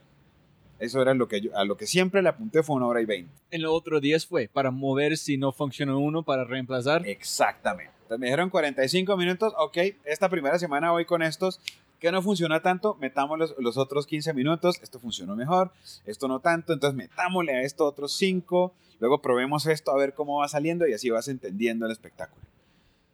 Y de ahí en adelante, y esto terminó así, la gente iba a ver a Mijail y terminaba hablando de Diego Camargo, salían del show hablando de Diego Camargo. ¿Quién es este man? ¿De dónde salió este huevón? ¿Quién es este tipo? Se parece a un cuentero gordo que había antes, porque yo ya me había hecho un bypass, entonces ya estaba, ya estaba delgado pesaba 130 kilos, me hizo un bypass gástrico, entonces ya ahí estaba pesando 80 kilos. Y ahí en adelante ya todo, entonces un momento, terminamos la temporada, yo ya quería ser comediante, ya dije, esto funcionó, teatro lleno dos meses seguidos, críticas muy buenas en todos lados, eh, y en algún momento termina la temporada, eh, pasa un mes, porque eso fue como noviembre, diciembre, o octubre, noviembre, más o menos, una cosa así rara. Empieza el otro año y me dice Leonor, vamos a hacer otra temporada, pero Mijail no va a estar. No quiere estar Mijail, ¿quieres estar tú? Le dije, sí. Y de hecho, Leonor, quiero dedicarme a ser comediante. De ahora en adelante quiero hacer comedia. Y de hecho, quiero que usted sea mi manager. Entonces me dijo, mire, yo nunca en la vida he sido manager de nadie. Pero, pero sí me quiero arriesgar con usted. Intentémoslo, hagámoslo. Y yo, mentalmente, entonces me puse el plan. Yo era director de televisión y dije, voy a darme seis meses voy a renunciar a este trabajo, voy a renunciar a la televisión para tener que concentrarme solamente en estándar, para no tener la facilidad de que igual tengo el otro ingreso. Y con los ahorros que tengo, duro seis meses. Es como digo, para meterse en el desconocido, disfrutar el proceso. Para sumergirse en el desconocido. Sí, si tiene una, como un crutch, no van a meter. Si tienes algo que te ayude y algo que sea bueno, deshazte de eso. Es porque tú no puedes meterse a, a ti mismo adentro. Exactamente. Solamente incomodidades fuera del lugar de confort, era lo que buscaba. Dije, tengo seis meses. Si en seis meses ya estoy ganando lo suficiente para seguir en esto, me quedo en esto. Y si no, y si no, me devuelvo a la dirección. Entonces me pongo esa meta. Empezamos temporada y a los 15 días, después de un mes de la meta, me dice el honor, mira, hoy esta noche viene un cliente que puede ser importante. Me tocas un gran show. Yo, sí, señora, pues eso trato acerca. Es que es algo. no, pues hoy que sea más gran show que siempre. Termina ese show, no me habla nada del cliente, no me dice nada. Yo la busco, ella se había ido del teatro. Y a la semana me dice, me llama y me dice, mira, el cliente contrató una gira. Vamos a tener 45 fechas en 37 ciudades de Colombia. Yo no sabía que Colombia tuviera 37 ciudades. Este fue, ¿cuánto tiempo después que tú dijiste? Un mes un mes en ya. Renuncié a la dirección de, televisión y al mes ya tenía una gira firmada. Pero más importante de todo, este fue que ocho, ocho años de Cuenterro, dos años de este. Fueron 14 años de Cuentero y dos años de, de comediante. Es más importante porque yo siempre busco como cosas comunes con mis podcasts. En ese episodio número 49 y cada episodio como CEO de Vivo Colombia, presente Ban Colombia, cualquier persona, no hay ningún atajo. Es ocho años, cinco años, nueve años a llegar a este. No hay atajos. La gente piensa que cuando, le, cuando lo ven Diego, que ellos ven, usted es muy bueno, me imagino en la escuela fue igual. No, ese es como 14 años maestro, de como arriesgando, fracasando, metiendo todo mi corazón para este momento que lo es en este momento. Ahora, perdón, dos años de cuentero, de comediante ya dedicado a la comedia. O sea, haciendo comedia como la quería. Pero realmente llevaba siete años desde mi primer show estudiando la comedia. Desde ese primer show fallido, siete años entendiendo la comedia y con mi mejor amigo diciéndome todos los malditos días de mi vida, haga comedia, haga comedia, haga comedia. Sí, pero no hay atajos. De hecho, siempre, y creo que eso ha sido lo que a mí me ha definido en la carrera, porque yo no, a ver, yo nunca he querido ser el top uno, digamos. Nunca he querido ser el mejor comediante, porque además eso, eso es una cosa que nadie puede decidir. Eso es exactamente lo que dijo Alejandro. Quiero el mejor para uno. Exacto. Pero además de eso, yo, eh, entre el top, cuando dicen, no, dame el top 5 de los comediantes, eh, yo no quiero estar en el top 1 nunca, pero sí quiero estar siempre entre los 5 que, que, la gente recuerde, que la gente mencione. Que te digan, dame 5 nombres de comediantes y así sea yo el quinto, quiero estar entre, entre, entre esos 5. Porque me quiero morir de esto cuando tenga 80 años. Y para eso no puedes estar en el número 1 jamás. O sea, siempre. Jamás. Yo creo que nunca he estado en el número 1, jamás, y no creo que llegue al número 1 jamás pero sí pretendo mantenerme entre los cinco siempre. Diego, tengo una pregunta que siempre pregunta la gente, que es que mucha gente habla de inspiración, ese tipo de vaina, pero la gente nunca habla de cuando los momentos más complicados cuando quiere renunciar, que es la parte adentro, exactamente para ayudarte para tomar el próximo paso, que en otro lado de este barrera es éxito.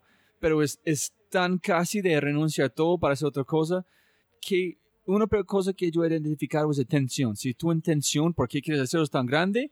Cuando despiertas en la mañana y no puedes pensar en nada más, es suficiente para romper cualquier barrera. Pero yo quiero saber si fue un momento muy complicado para vos, en qué hiciste, en qué fue su intención o su motivación para seguir y no renunciar.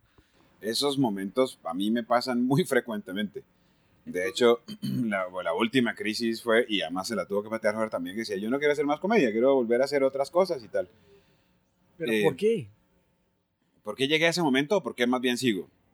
¿Por qué llegué a ese momento? Por, por, por, eh, por arrogancia, además, por decisiones mal tomadas y sobre todo mal explicadas.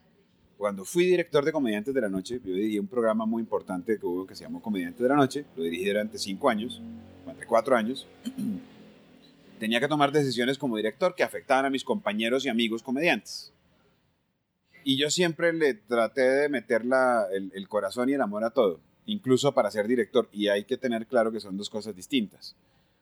Yo creo que se malinterpretó mucho de lo que yo decidí.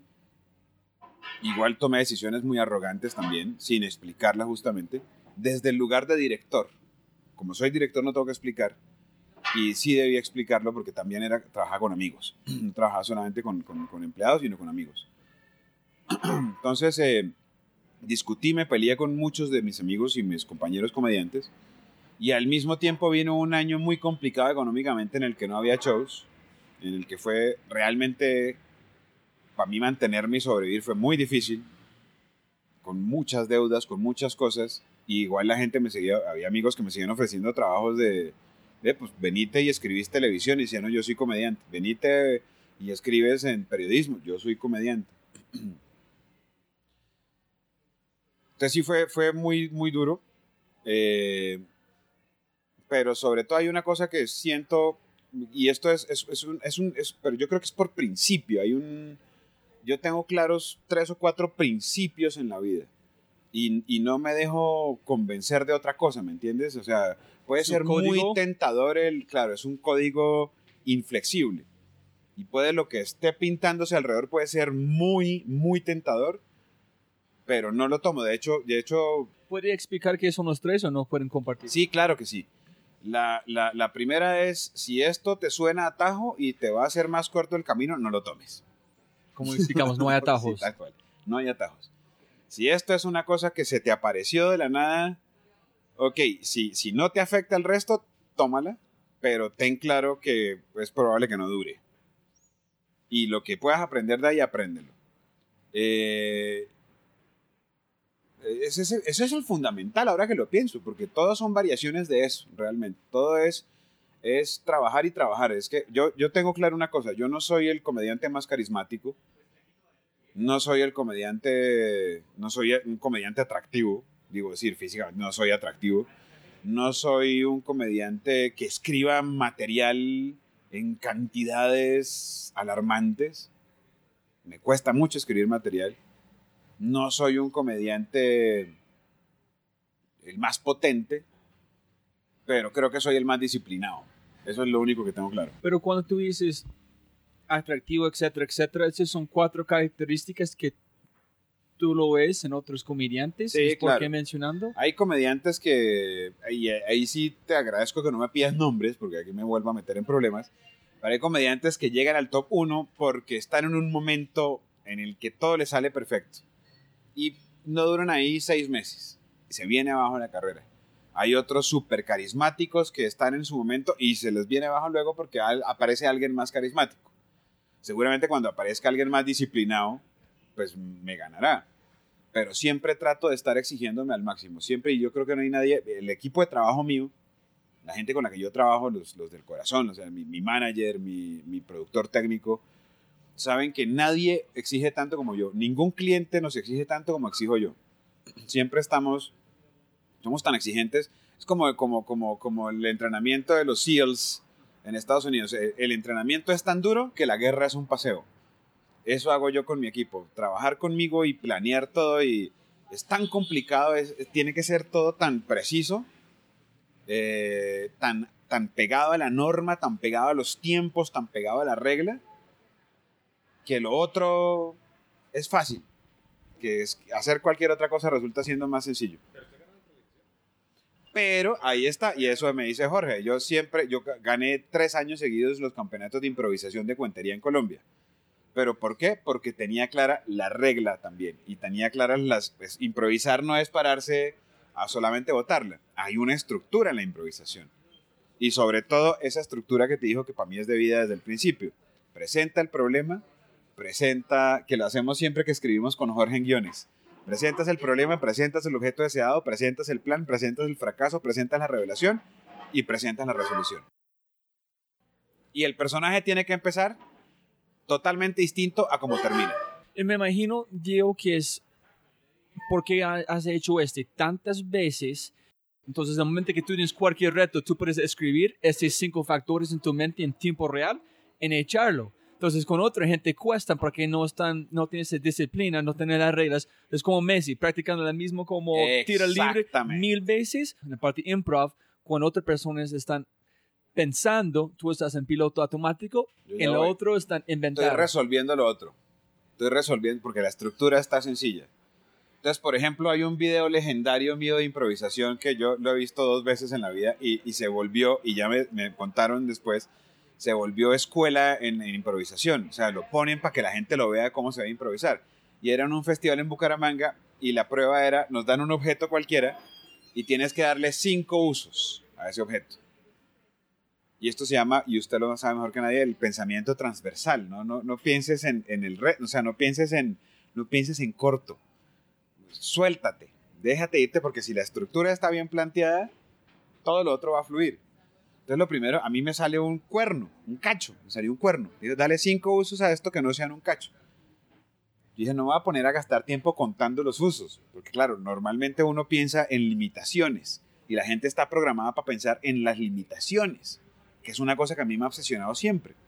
que no es menos de que no es. debe ser, claro, si yo te digo a ti, listo, usted tiene que venir aquí a trabajar a esta empresa como jefe de mercadeo y yo usted tiene que garantizarnos ventas de 400 millones de pesos al mes, usted piensa en 400 millones de pesos al mes, tengo que hacer 400 millones de pesos al mes.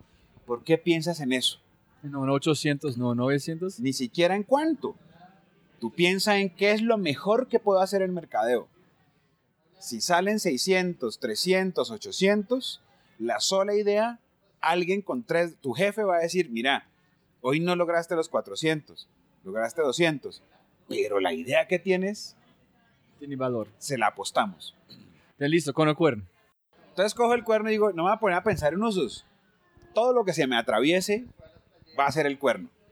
Entonces, más bien, ¿qué hago? Empiezo con un personaje eh, que empieza muy mal. Primero, eh, y esto es cuestión de 10 segundos. Mientras está explicando las reglas el presentador, yo necesito un personaje que termine feliz. Eh, yo acababa de venir de un paseo en República Dominicana, de, de, una, de una... Me invitaron a, como periodista del tiempo, me habían invitado a una vaina en República Dominicana y fuimos a, una, a un bar de piratas. Eh, y, la leyenda el bar de piratas, así como en este bar se lo inventó un pirata que no sé qué. Y él terminó feliz porque terminó, después de toda su carrera de piratería, terminó dirigiendo un bar en República Dominicana. Esa no es la vida que ustedes se merecen, entonces tomen, porque aquí todo lo paga Hewlett Packard.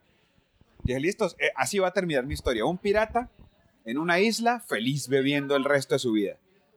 Estructura, ¿cómo empieza? Si está, ¿Qué es esto? Libertad. ¿Cómo empieza? Preso en algún lado. Si es un pirata, ¿en dónde? En un barco.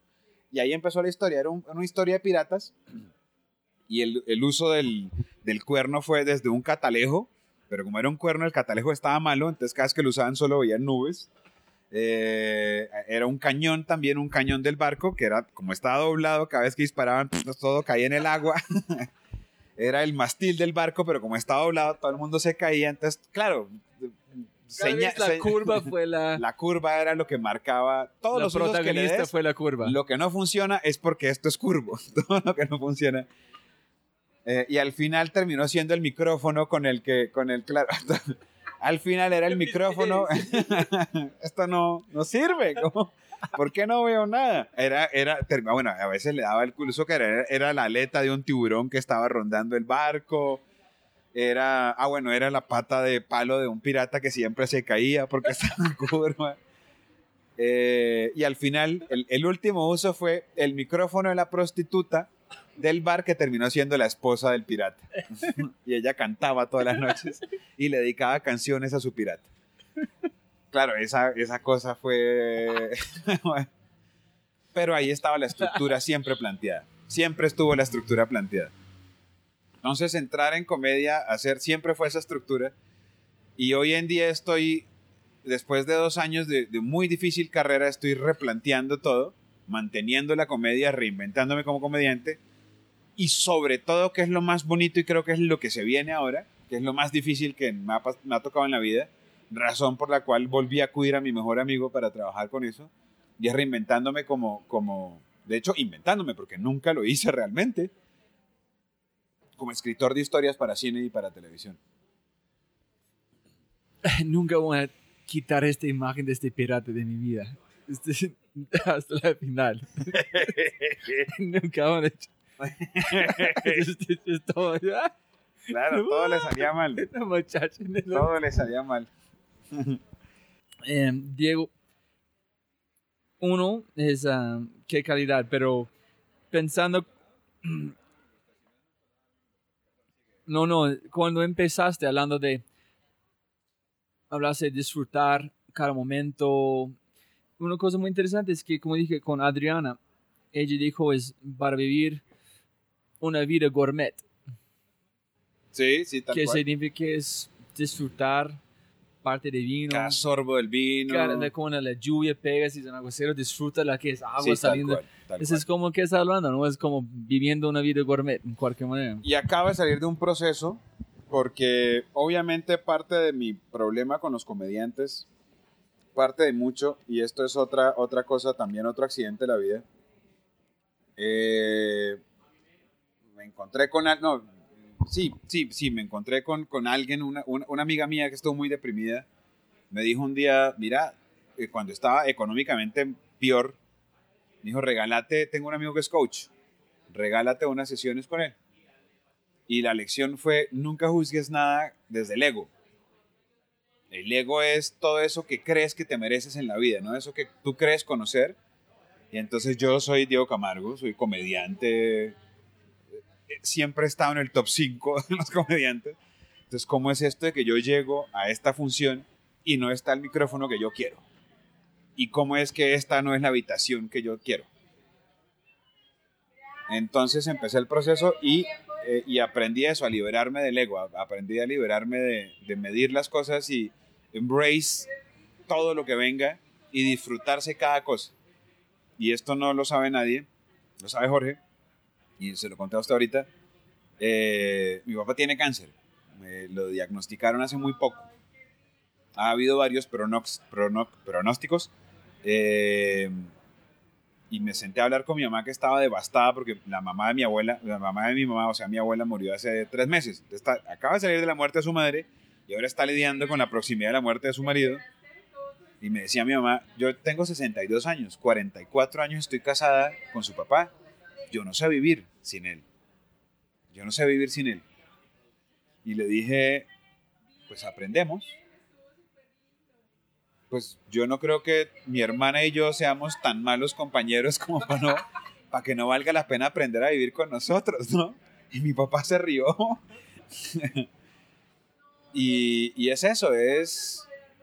O sea, no existen cosas malas. Y eso sí lo supe, lo supe en comedia siempre, ¿no? No te pasan cosas malas. Te pasan cosas que te cambian el chip simplemente. Y que tienes que aprender qué se saca de ahí. ¿Qué hay que aprender de eso? ¿Qué, qué es lo que hacemos con esta situación de ahora en adelante? Sí, antes teníamos, antes ganábamos mil millones de pesos al año. Ahora ganamos 20 millones de pesos al año. Ok, ¿qué aprendemos a hacer con esto? ¿Qué tenemos que cambiar? Primero vende ese puto carro, que eso consume mucho. Luego sale el DirecTV y nos quedamos solo con Netflix. Luego dejas de vivir, de tomar buen vino y empiezas a tomar Cabernet Sauvignon. Ah, Es cierto, y uno dice, no, no, el buen vino no. Pero, pero creo que eso, entender eso, me volvió a poner en un buen lugar de la comedia. Me volvió a, me volvió, además, sobre todo, el universo habla por sí mismo. Y ahora tengo dos cosas que ni siquiera tenía planteadas. Ni siquiera, yo siempre me planteo y, planeo mi carrera a seis meses, a un año y a cuatro o cinco años y tengo grandes metas. Hay una gran meta que vamos a por eso y esto sí quiero que lo sepan, que es el Oscar. El primer Oscar o el segundo Oscar a Mejor Película Extranjera nos los ganamos este señor y yo, mi mejor amigo y yo. Bueno, y el equipo que esté trabajando con nosotros, pero sobre todo mi mejor amigo y yo. Eh, y al mismo tiempo siempre metas de todo el tiempo, de, de, cada tanto. Pero, pero ahora, ahora no, Ahora lo, que hago es eso, es calcular esas metas es con lo que hay, no con lo que, con lo que yo sospecho o lo que supongo que debería tener. Entonces cuando, cuando, cuando estábamos hablando con mi papá, le decía, mira, la única diferencia de tener cáncer es que tú más o menos tienes una idea clara de cuándo te vas a morir. Porque morir se nos puede pasar a todos. Si uno de mis mejores amigos se suicidó hace un año, y nos sorprendió a todos porque nadie se imaginaba. Lo único que esto hace diferente es que tú tienes una idea clara, más o menos, de cuánto te queda de vida. Yo no la tengo. Yo no sé si me queda un día, cinco minutos o 60 años. Yo planeo todo para que sea 40 años. Pero ¿y si me queda un mes y estoy gastando mi vida en planear 40 años? Entonces, la respuesta está mucho más cerca de lo que uno se supone, de lo que uno supone que está. Entonces, lo que le dije a mi papá es, ¿sabes qué? Concentrémonos en hacer todo para que si te quedan dos semanas, seis meses, dos años o cinco años, pues sean los mejores cinco años, los mejores dos años, los mejores seis meses, las mejores dos semanas que hayamos vivido, ¿no? Y eso es ahora lo que quiero hacer en la vida. tú dijiste una cosa estoy pensando que es gracias a que tú haces. No, no estoy imaginando allá porque me está riendo cuando tú estás hablando que no somos, somos mal compañeros para como tu madre. Está pensando que puede convertir este en tu que tú puedes a través de contar historias en chistes. Cualquier persona siempre está vivo contigo y puede compartir esa energía con la gente. Claro, siempre ha sido mi padre. Y hay una cosa que nos une con Jorge y es que el padre él era el otro, mi otro papá. Porque yo, como iba siempre a la casa de Jorge y este era un borracho asqueroso, su padre me adoptó. Eh, y siempre, siempre, bueno, mi papá es mi primera gran, además porque mi papá tuvimos muchos problemas, digamos, y claro, siempre de hecho, hay una razón por la que a mí no, no, no me, no, no lloro tanto todavía por mi padre y es porque, honestamente, señor debía estar muerto hacía 20 años. El señor lleva 20 años viviendo horas extras. El señor era tan aventurero que me contó una historia que se la conté a Jorge y el señor debieron, le pegaron, o sea, lo cogieron a bala y debió haber muerto hace, pero no puede saber todavía, debió haber muerto hace 45 años. Y de ahí en adelante ha tenido enfrentamientos con la... Me dijo, esa fue la primera vez que vi de cara a la muerte, la primera de las 20. Y dije, uy, ok, luego hablamos de las otras. Entonces siempre, siempre estoy con mi papá, siempre es la imagen, siempre el, mi papá, esa imagen que tengo de mi padre, por lo menos esa imagen idealizada, es lo que yo quiero hacer. Yo siempre trato, además yo me veo como, como el comediante, el, le decía Jorge, el comediante macho, el hombre, el, el, el, que siempre, que nada le queda corto, el que llega y, e intimida un poco, ¿no? Y al que todo el mundo dice, uy, llegó Camargo, y soy un vaquero. Entonces mi película favorita es El vuelo, el malo y el feo y yo me siento Clint Eastwood. Hit me with everything. Gonna kick your ass. You can burn me, spit me, uh, bury me. I'm gonna get out and kick your fucking ass. I'm gonna kick your ass. Eso es lo que yo. Además, siempre que me reúno con el equipo antes de show, siempre nos abrazamos, oramos un poco. Y siempre lo, que digo es esto: mira, esta gente, la gente que está llenando esta sala hoy, no sabemos por qué vino. Puede que unos estaban deprimidos y querían reírse puede que otros vinieron porque les regalaron una boleta, puede que otro vino engañado, puede que alguien sea un fan de toda la vida, y pero lo que vamos a hacer todos acá, todos, es ir a salir y patearles el trasero. Y eso es lo que siempre hago. Yo quiero montar ese muy rápido antes de como terminamos con tiempo. Es Alejandro Riaño dijo una cosa que fue una muchacha, llegó de él después de un show, dijo, yo tuve cáncer, gracias a vos, riendo, cambiaste mi vida, esta no me acuerdo exactamente qué pasó, pero cambió su salud, cambió su, felicidad. Entonces, este web una pregunta que yo quiero saber. Yo estoy tratando, yo hice un análisis de todos los otros como artes y cosas que yo puedo imaginar. En ser comediante se parece que es, tiene que regalar todo por la gente tú estás regalando 100% para ellos sin un resultado menos de, mira, ellos feliz. Es como un, un acto de gratitud, de regalar 100%. No sé si...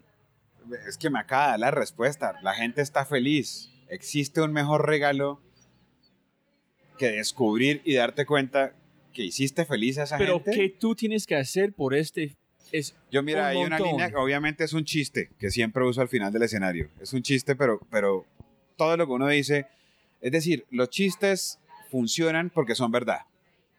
Yo no te puedo decir un chiste que basado en la mentira porque no te lo vas a creer.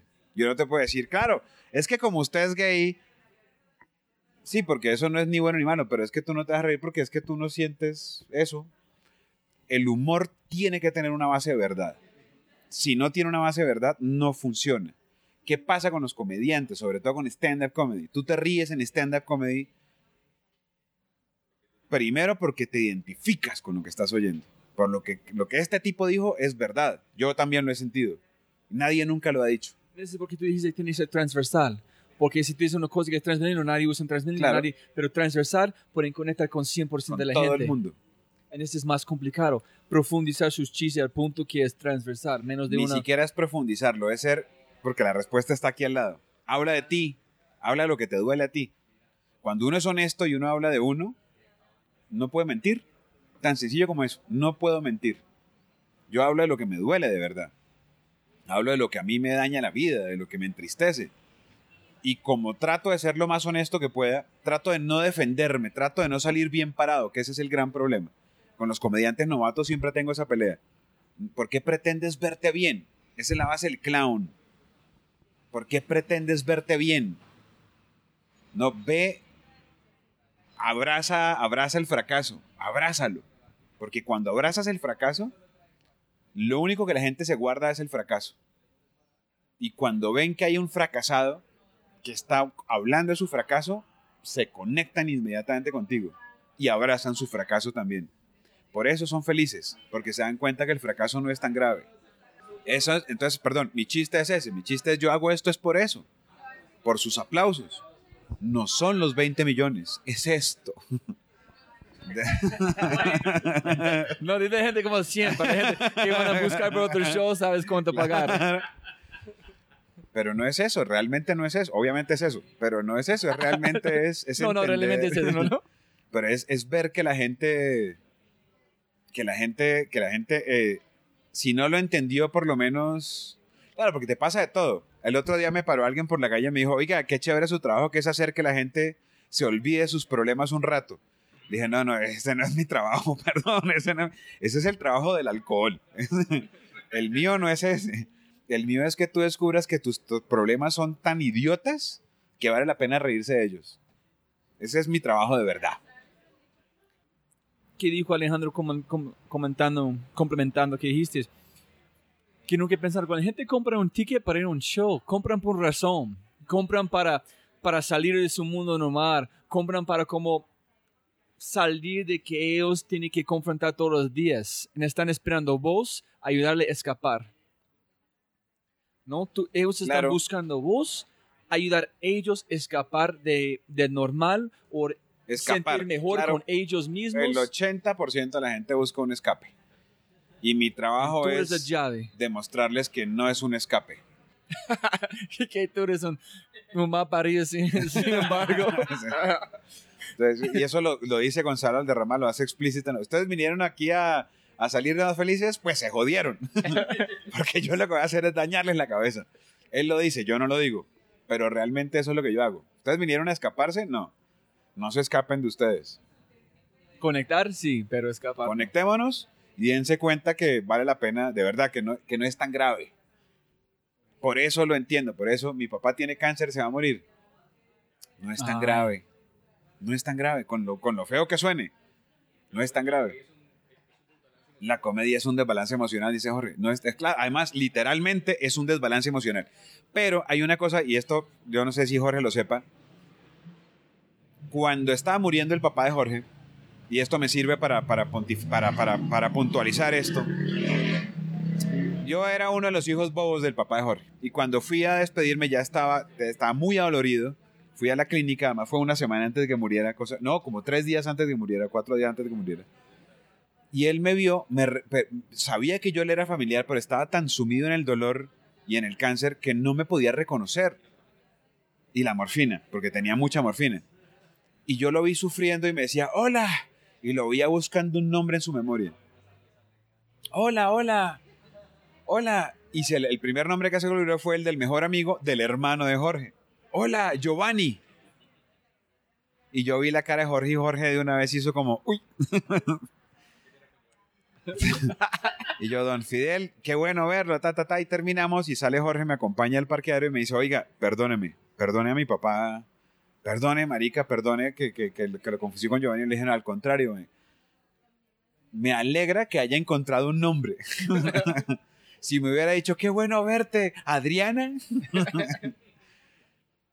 uno es dueño del procedimiento, no del resultado. Y uno tiene que entender que la gente tiene otros, otros Ah, resultados y otros procesos. Ahí está, ese es el otro principio de mi vida. Uno es dueño del procedimiento, no del resultado. Y puede que la mitad de las veces el procedimiento no te funcione. Si no te funciona la mitad de las veces porque tal vez el procedimiento no está bueno. Pero si no te funciona el 30% de las veces, ese 30% que no te funcionó te ayuda a mejorar el procedimiento. Es, es una historia de siempre trabajar. Por eso ese dicho de que el éxito es... Yo no, yo no me considero un man exitoso, pero el éxito es 5% inspiración, 95% transpiración. Se trata de trabajar y trabajar y trabajar. Eso trabajar es, Con todo. y, y abrazar el, el fracaso y no buscar atajos y no pensar que, que la cosa es fácil.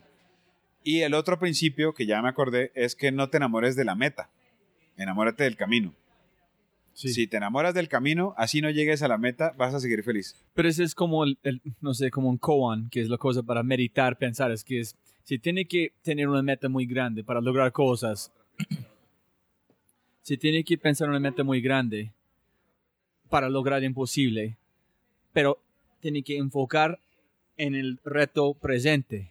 Pero tiene siempre tener una cosa meta grande como tú tienes como con Jorge, pero El En el reto ahorita sí, el reto ahorita es que vamos a como hacer, porque sabemos, si empiezas a enfocar en el, re- en el meta, van a como deprimido, pero si enfocar en Claro. cada reto, en el proceso, Ahí hay una cosa que yo hago, mire que yo lo hago con los comediantes siempre, con cualquier comediante con el que empiezo a trabajar, porque yo no trabajo con comediantes que quieren aprender a ser comediantes. Trabajo con comediantes profesionales que quieren pasar al siguiente nivel. Entonces siempre les digo, yo necesito, plantéame tres metas en tu vida. Y luego te digo por qué. Pero tres metas concretas. No me sirve, yo quiero ser el mejor comediante. Eso es abstracto.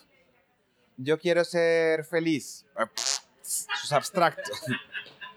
¿Qué quieres? Entonces, por ejemplo, hay comediantes que no saben qué, cuál es mi meta. Yo quiero un show en Las Vegas, en el MGM de Las Vegas. pero tú estás buscando qué quieres lograr o el No, propósito. no, ahí El voy, ahí voy, ahí voy. Listos. ¿Quieres un, un show en el MGM de Las Vegas? ¿Qué tenemos que hacer para eso? No, pues tengo que prepararme y mejorar. No. Tenemos que entender que el camino de aquí a allá es un camino largo. Para llegar a un MGM en Las sea, ¿cuánta gente, cuántos comediantes se han presentado en el mundo? ¿Cuántos comediantes hay?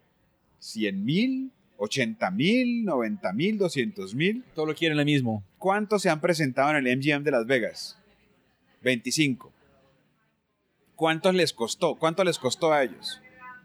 Y sobre todo, ¿qué hicieron para llegar allá? Porque esos 25, 18 se lo encontraron por accidente. Es decir, hubo solamente 7 comediantes que empezaron a pensar desde, desde que querían, desde que tenían razón de que había una cosa que se llama el MGM de Las Vegas a llegar a Las Vegas. Trabajaron en eso durante 7, 8, 10, 15 años. De los 200 mil que hay comediantes en el mundo, solamente 7 lo han logrado. ¿Por qué tú crees que estás a la altura de esos 7? ¿Por qué?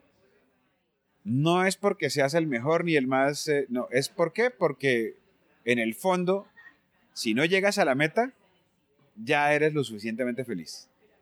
Porque ¿qué pasa? Cuando llegues a esa meta, tú me dijiste que esa es tu mayor meta. Ahí se acabó tu carrera. ¿Eso es lo que tú quieres? Si te lo ganas mañana, se acabó tu carrera. Entonces enamórate de tu carrera más bien. Y que esto se vuelva una cosa en tu carrera, una cosa maravillosa en tu carrera. Yo eso le decía hace poco, hablaba con alguien, me decía, ¿cuál ha sido el momento más chévere de su carrera? Y le dije, uy, mire, mi- si mi carrera de comediante se hubiera acabado, ha habido como ocho momentos en los que se pudo haber acabado y yo habría sido feliz. El primer momento en el que se pudo haber acabado mi carrera es cuando me llamó Leonor Estrada a decirme quiero que seas telonera de este man. Y ahí si se hubiera acabado mi carrera, habría dicho, la logré. El siguiente momento fue cuando este man me dijo, ahora tú cierras. El siguiente momento de mi carrera fue cuando hice la gira más grande de comedia que hubo en Colombia durante muchos años, que fue esa. 30 y 42 shows en 37 ciudades, que era la gira de Rockstar, la gira de Guns N' Roses, Led Zeppelin, avión, van, llego al hotel, me presento, me voy del hotel, I, I drink the whole fucking bar, and I leave town. and the group is... si ahí se hubiera acabado, hubiera sido feliz. Si se hubiera acabado cuando me dicen, ahora tu programa, en la- el que te inventaste, que se llama Comediante de la Noche, lo van a hacer. Si se acaba ahí, soy feliz. Si se acaba cuando me dicen, vas a dirigir Comediante de la Noche, soy feliz. Si se acaba cuando fui al New York Comedy Fest hace dos años, que era el sueño que quería toda la vida. Si se acaba ahí, soy feliz. Entonces, necesita metas para la gente escuchando. Necesitan enfocar en el presente, pero tienen que disfrutar el camino. Eh, definitivamente el camino, el camino es Pero necesitan metas grandes, ¿no? claro y metas concretas. Pero el proceso es que tiene que disfrutar en el reto, enfocar. Cada como reto pequeño para llegar a... Claro, yo, yo lo, mi proceso siempre es la gran meta y las metas menores. Metas que se pueden ir Pero cumpliendo. listo, cuando ganas un Oscar, ¿qué vas a hacer? Una fiesta a la berraca. Pero, listo, pero si, si gana, ¿qué después? ¿Qué? Regresas- Sí, sí, Es como la misma pregunta que tú preguntas a él. Listo, llegas a MGM, listo, si mañana ganas un Oscar como Ahí el está. próximo año, ¿qué vas a Lo hacer? siguiente es la gira mundial como comediante. Ok. Eso tiene otra meta después. Y Obvio. Y Listo. luego viene Y luego, claro, luego no es el Oscar a mejor película extranjera. Hay varios Oscars. no se puede ganar. Y luego ya veremos, hasta, hasta ahí tengo planteado, pero siempre quiero más. Ahora, hay una cosa, eh, una, una, ay, pucha, se me iba a olvidar, menos mal, no se me olvida, no se me olvida, no se me olvida, no se me olvide. Y es eh, que además del camino, además de las metas, además de todo, es que siempre tengas en cuenta que lo único que te hace crecer es perder. Ganar no ayuda mucho al crecimiento, porque uno no aprende cuando gana. Hay tres, tres puntos. Muy, en, tú puedes castigarme o compartir, porque es um, una cosa como repitiendo. Es, uno es un grande, Adam Robinson, que está siguiendo en ese momento, dice, cualquier cosa que tiene, vale la pena, que tiene valor, que es, disfrutas, pasan por, tiene un dolor o dolores y tiene que disfrutar estos dolores. Tiene que como abrazar esos dolores también. Ah, sí. Es, tú dijiste, como el fracaso, pero el dolor que hay de este miedo, tiene que ahí, disfrutarlo. ahí está, ese es, ese es otro principio. Ahí hay otro principio, mira, y esto lo hago además porque desde hace, desde hace tres años soy muy juicioso con el ejercicio y hago ejercicio mínimo cuatro veces al día. No se nota, no se nota. Yo tampoco, pero yo hago. pero uno hace mucho ejercicio. y la otra cosa es eso, si no, si no te duele, no lo estás haciendo bien. Y si no te da miedo, no vale la pena. Yo digo a mis amigos, ay, yo voy a arrancar con este negocio, pero tengo miedo. Entonces vas en buen camino. El momento que tú sientes cómodo, como digo, si, si tú presentas una idea a una persona y no piensas que tú eres loco, estás equivocado tú quieres personas de este es estúpido, es loco, nunca van a lograr. Gracias, yo sé que van buen camino. Hay un poema de Jack Kerouac que lo hizo famoso Steve Jobs. Esto es para los misfits. How the fuck do you The translate square, the misfits? square pegs and the round Square holes. pegs and round holes. Sí, para los desadaptados, para los locos, porque los puedes señalar, vilipendiarlos, lo único que no puedes hacer es ignorarlos, porque solamente quien está tan loco como para querer cambiar el mundo puede cambiarlo. Y es- Ahora, ¿cuántos de esos locos cambian el mundo? Pues seguramente un porcentaje menor. Pero hay también una cosa que es lo que termina la frase, y es lo que yo prefiero, y es el, el- el- la lápida del Quijote de la Mancha. La lápida de Don Quijote de la Mancha decía, tú a todo el mundo en poco. Fue el espantajo y el coco. Que la mitad de las palabras no las entiende Robbie. la verdad. tuvo a todo el mundo en poco, es que el mundo para él fue poquito. Fue el espantajo y el coco. Fue el, el- el espanto y el loco. Del mundo en tal coyuntura, eso sí lo entiendes, del mundo en tal crisis que acreditó su ventura, que le dio valor a su visión, morir cuerdo y vivir loco. Tuvo a todo el mundo en poco, fue el espantajo y el coco, del mundo en tal coyuntura que acreditó su ventura, morir cuerdo y vivir loco. Yo prefiero tener los últimos cinco minutos de lucidez y vivir toda mi vida en la locura en la que estoy viviendo desde hace 10 años. ¿Sabe por qué? Y esto nos marca a todos nosotros los que hacemos esto. Y es que nuestro gran miedo, incluyo a Parra en esto, no es un miedo a la muerte ni al fracaso, ni siquiera. Es un miedo a desaparecer, a borrarnos de la memoria, a que luego de que muramos, nadie se acuerde. Y nosotros queremos dejar huella. Yo sí quiero que luego de 20 años de muerto, la gente siga hablando de mi material. es, muy chistoso que es hablando este, porque está dando una charla ayer hablando como superarlo como lo imposible, en- hablando de propósito. Y no empezar, ¿qué es mi propósito? La verdad es, yo quiero que mis hijas recuerden que si es mal o bueno, yo quiero que mis hijas no digan, no fue normal, fue 9, 5, no. Gano mucho dinero, quiero que no trate de arriesgar con podcast, no tiene plata, no tuvimos ropa. Súper, pero van a recordar. van a recordar. En el, eh, claro, yo quiero ser la mejor anécdota de mi hija. Así como es mi papá, que es yo siempre que tengo algo que decir de algo inapropiado hablo de mi papá. Y el gran miedo de él es eso, a desvanecer, a, a morirse sin que el mundo sepa todo lo que él hizo. Y por eso va la película. Y tan sencillo que creo que por eso es que nos vamos a ganar el Oscar. Porque, y le decía a Jorge, hay tanta ficción, o sea, esta historia de este man es tan demente, tan, tan twisted, tan... Que, claro, que, que no se la puede inventar un loco. Y eso quiero que sea la mía. Incluso creo que en el fondo es este man fue tan idiota que no, no, no tuvo, no, no, no, no supo lo que estaba haciendo realmente. Él creía que él era el vaquero, pero realmente lo que le fue fue un gran idiota.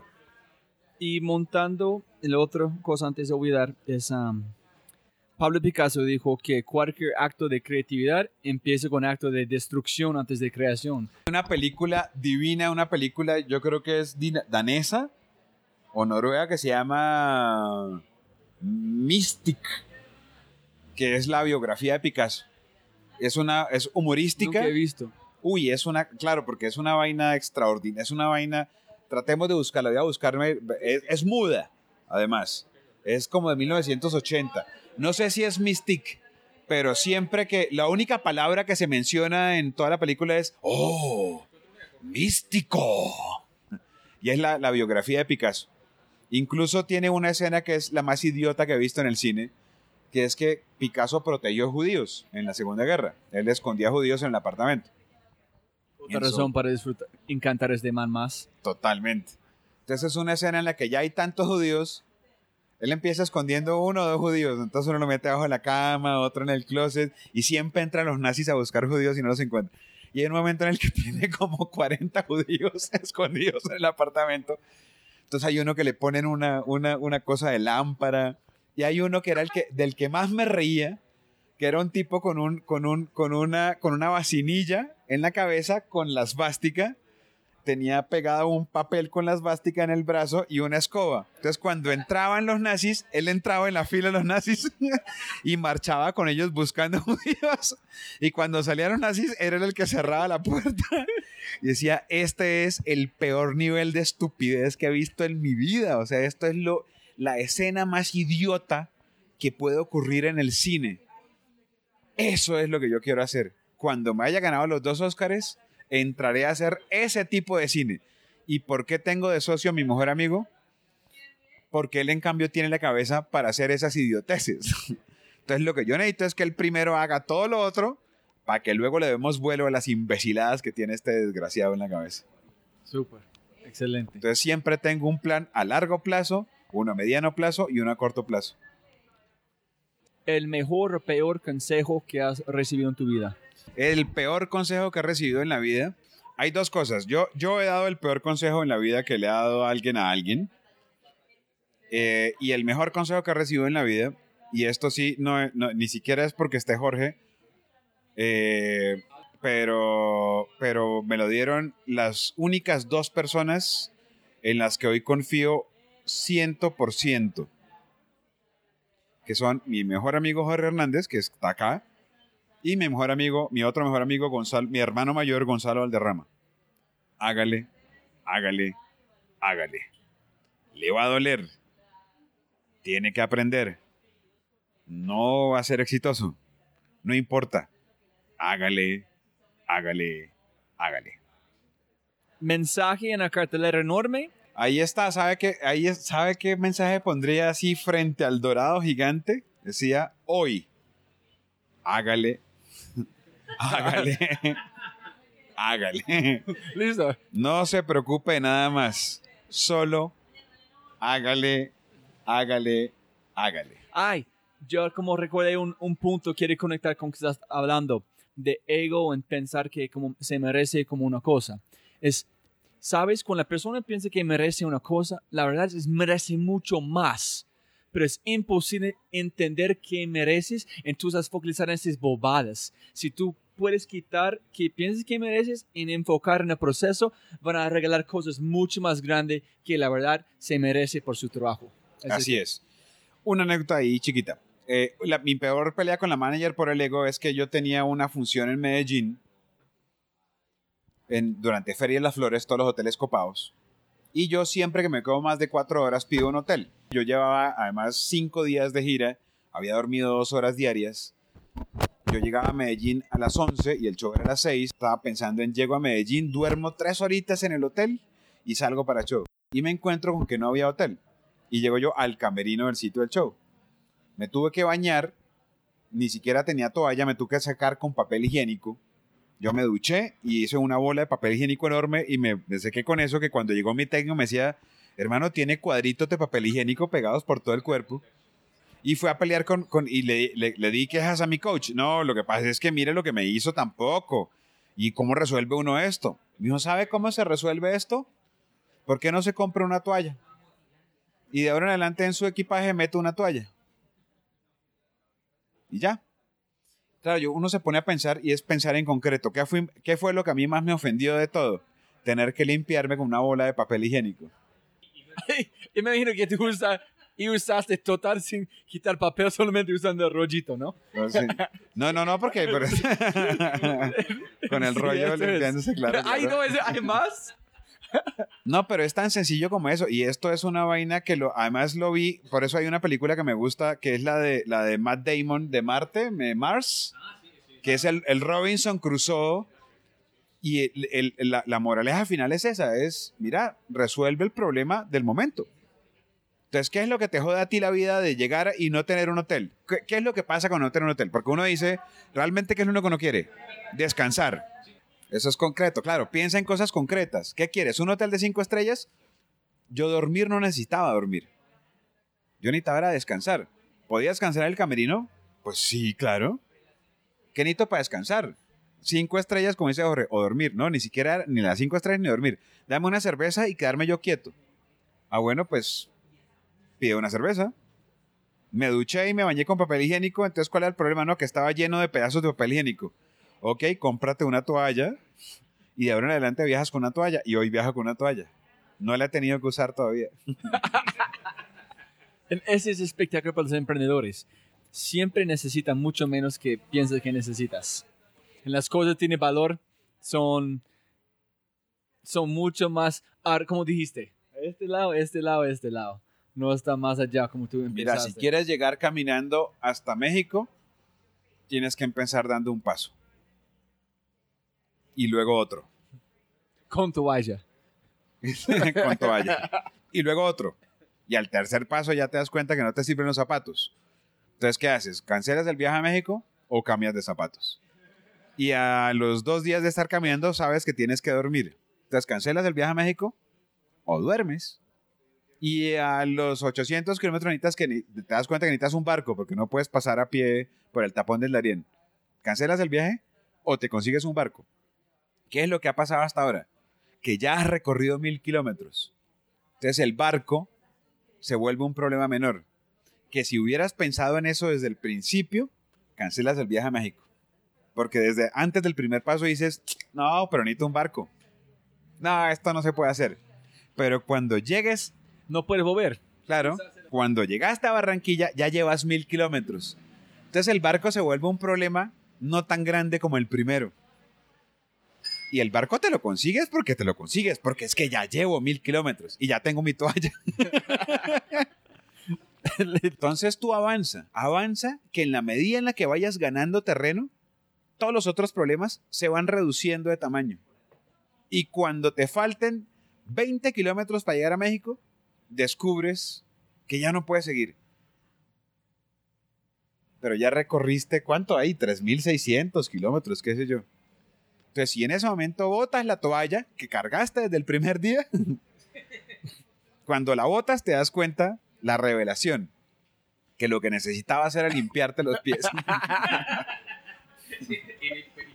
Sí, ese es, Entonces- ese es el gran moral, es el gran moral de esta historia. claro. ¿Cuál persona escuchando necesitan una toalla en limpiar sus pies? Olvida Una el resto. toalla. El resto Tú no se importa. consíguete siempre que tienes que tener un buen amigo y una toalla.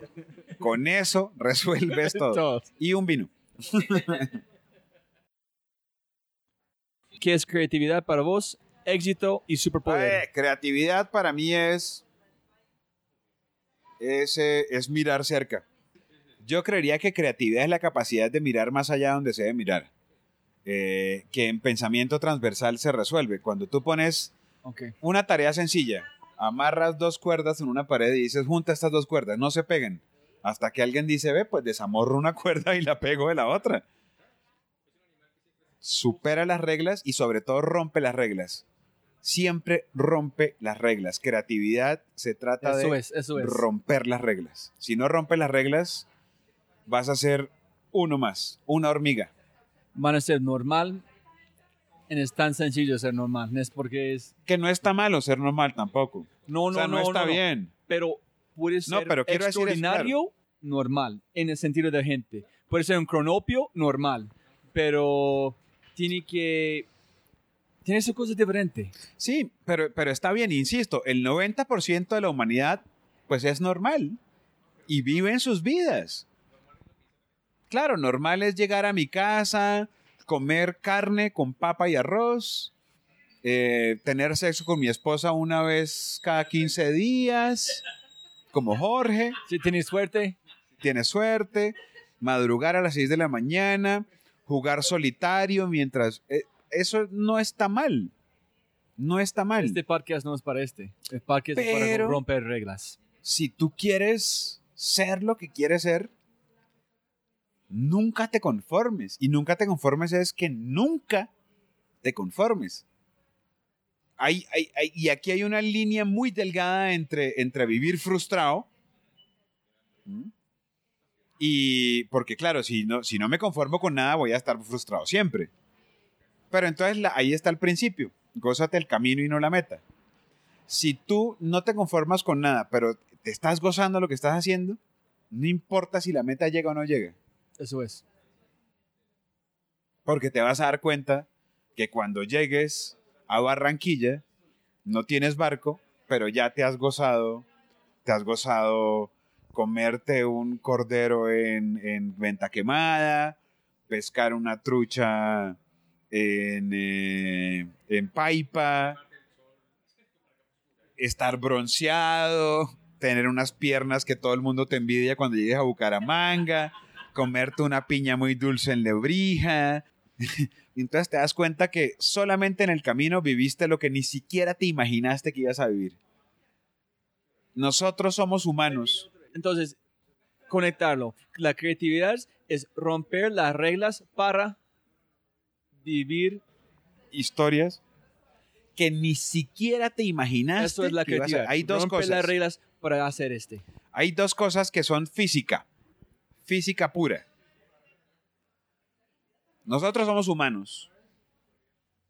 Que vivimos en un planeta. Y el planeta hace parte de un sistema solar. Que hace parte de un universo. Que hace parte de una constelación. Que hace parte de un sistema de constelaciones. Nosotros somos una parte ínfima, una parte tan extremadamente diminuta de la existencia, muchísimo menos, que ni siquiera vale la pena. ¿Tú crees que eres más grande que eso para que lo que estás viviendo te acabe la existencia? Tú eres un- una mucho menos de un grano de arena en todas las playas que hay en el mundo. Pero diciendo este, cuando yo, Jorge, Diego, somos tan diferentes. La voz, la manera que mueven, todo. Yo digo a la gente, si nosotros estamos diseñados de cualquier como persona, cualquier entidad que tú quieres creer, estamos diseñados a ser diferentes. Estamos diseñados como vivir una existencia que nadie puede definir, convenir pasiones que nadie puede entender. ¿Por qué quieres ser normal? Si tú ves ¿Por qué vivir la misma vida, el mismo trabajo de otra persona si estamos tan diferentes? Es- Mira, hay una cosa, yo no soy un tipo espiritual, no soy un tipo que, que tengo una gran relación con Dios, digamos, Dios y yo somos conocidos. Hay un fan, un fan una vez, un fan, un demasiado fan me dijo, ¿usted es Dios? Dije, no, no, no, yo he visto a Dios, Dios es mucho más alto que yo. Fue una frase que le robé a Lemmy Kilmister, vocalista de Motorhead. Eh, pero sí tengo claro eso, y es que a nosotros nos dieron una cosa que se llama la libre voluntad, la capacidad de decidir, el libre albedrío. Y esa es nuestra gran condena. Decidir lo que nosotros hacemos es nuestra gran condena. Y es nuestro gran regalo. En, exacto. En mil años, ¿cuánta gente ha superado los mil años de historia? No sé, dos mil. Los textos de historia hablan de cuánto, dos mil personas, tres mil personas, de cuánta gente ha existido en la humanidad. 20 mil millones de seres humanos. Y solo de eso, o sea, el 0,0.1% ha trascendido mil años. Pero, pero tenemos libre albedrío. ¿Qué vas a hacer con tu libre albedrío? ¿Vas a ser normal? ¿Quieres llegar a tu casa Tomar vino días? con gran personas en conversar sobre este, saber qué es. Ahí está, mire la diferencia, mire lo que es mi carrera.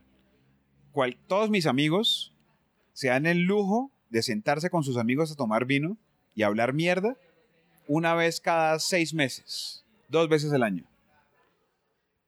Mi carrera me ha permitido hacer esto dos o tres veces por semana. Esto para mí es lo que realmente valida mi carrera. Poder sentarme con Robbie a recordar amigos, a recordar historias, a hablar de nosotros y que esto haga parte de mi carrera.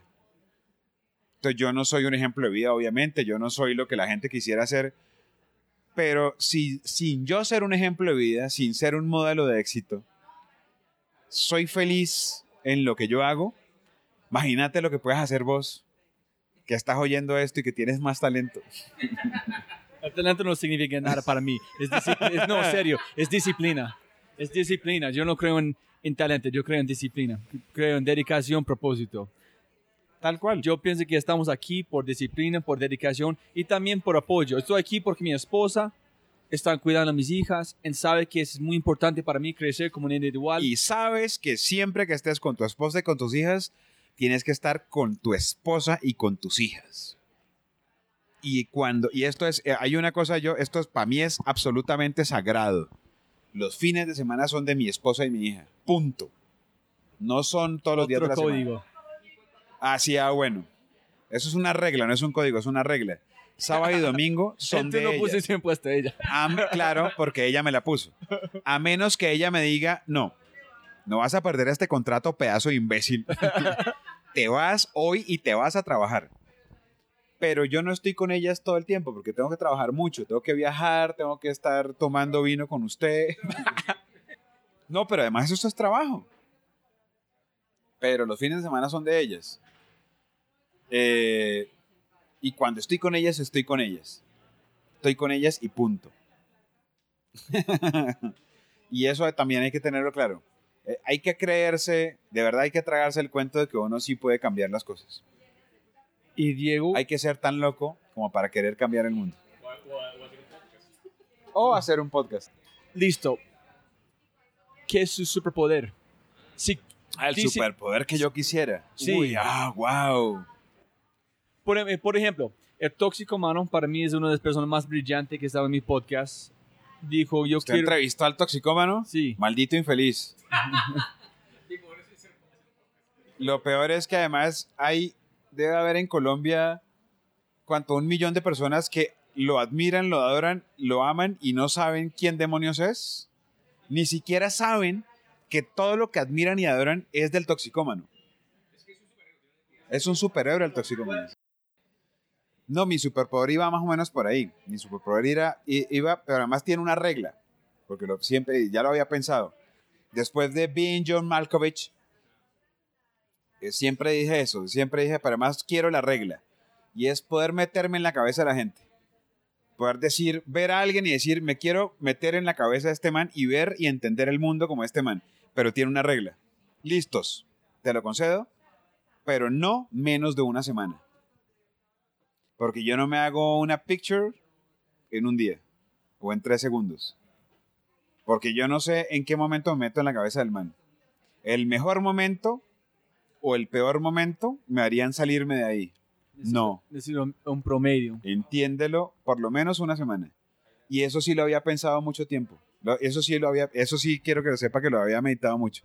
Y si algún momento quisiera poder tener algo sobrenatural, es poder entender, o sea, meterme en alguien sin que yo operara, ¿no? Sin que, que operara él como siempre y yo solamente observo y siento el dolor y siento el placer y siento lo que está haciendo, pero con la regla de que no puede ser menos de una semana.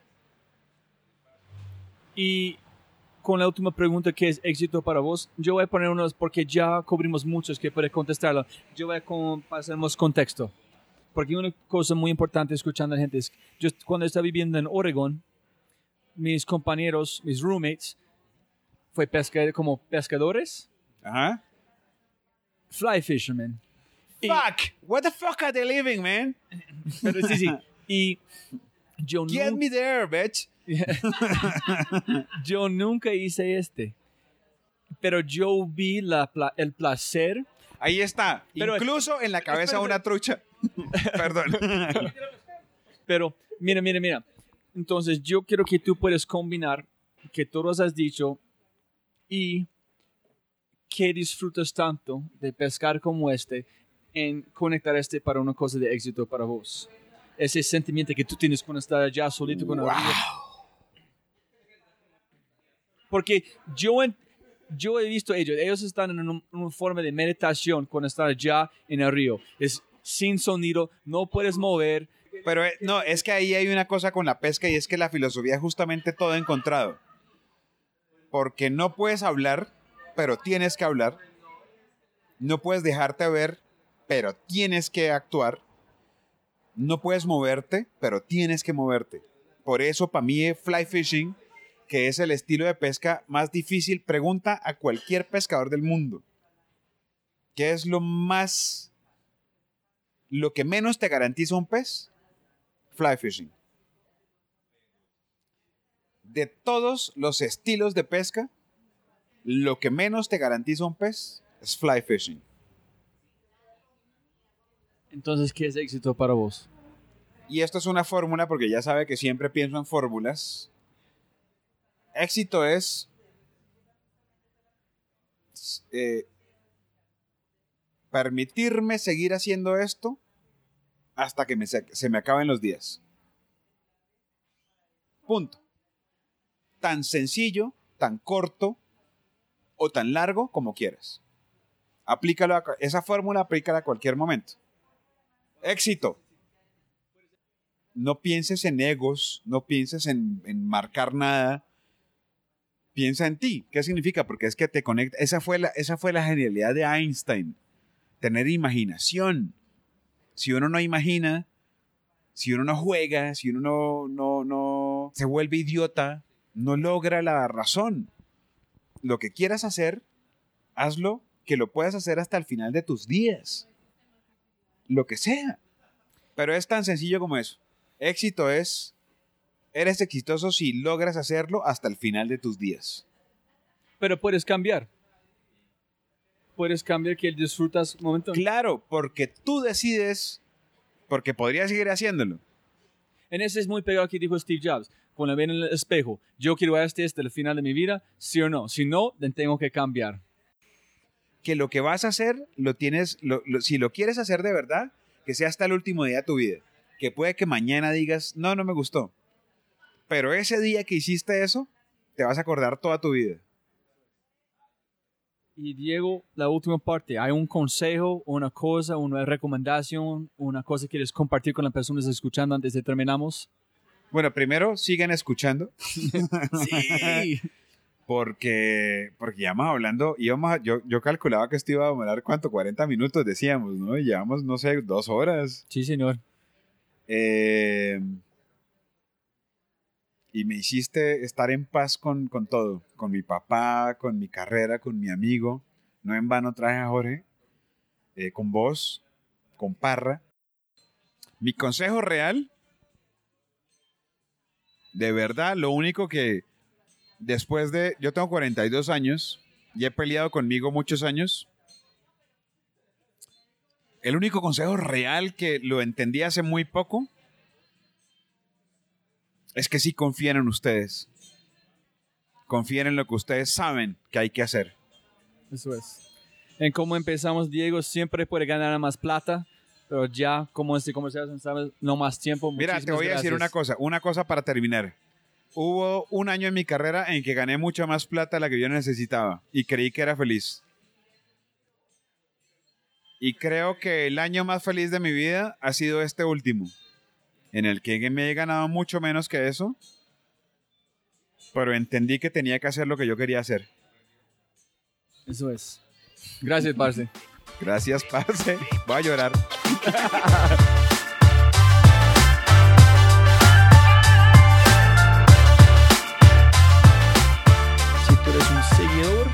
disfrutas del podcast, por favor, deja una reseña en iTunes. Solamente demora 5 minuticos y me ayudan demasiado porque este tipo de cosa me permite llevar gente más asombrosa cada vez a este podcast. Dame un like en Facebook, síguelo en Twitter, Instagram y déjame saber qué opinas.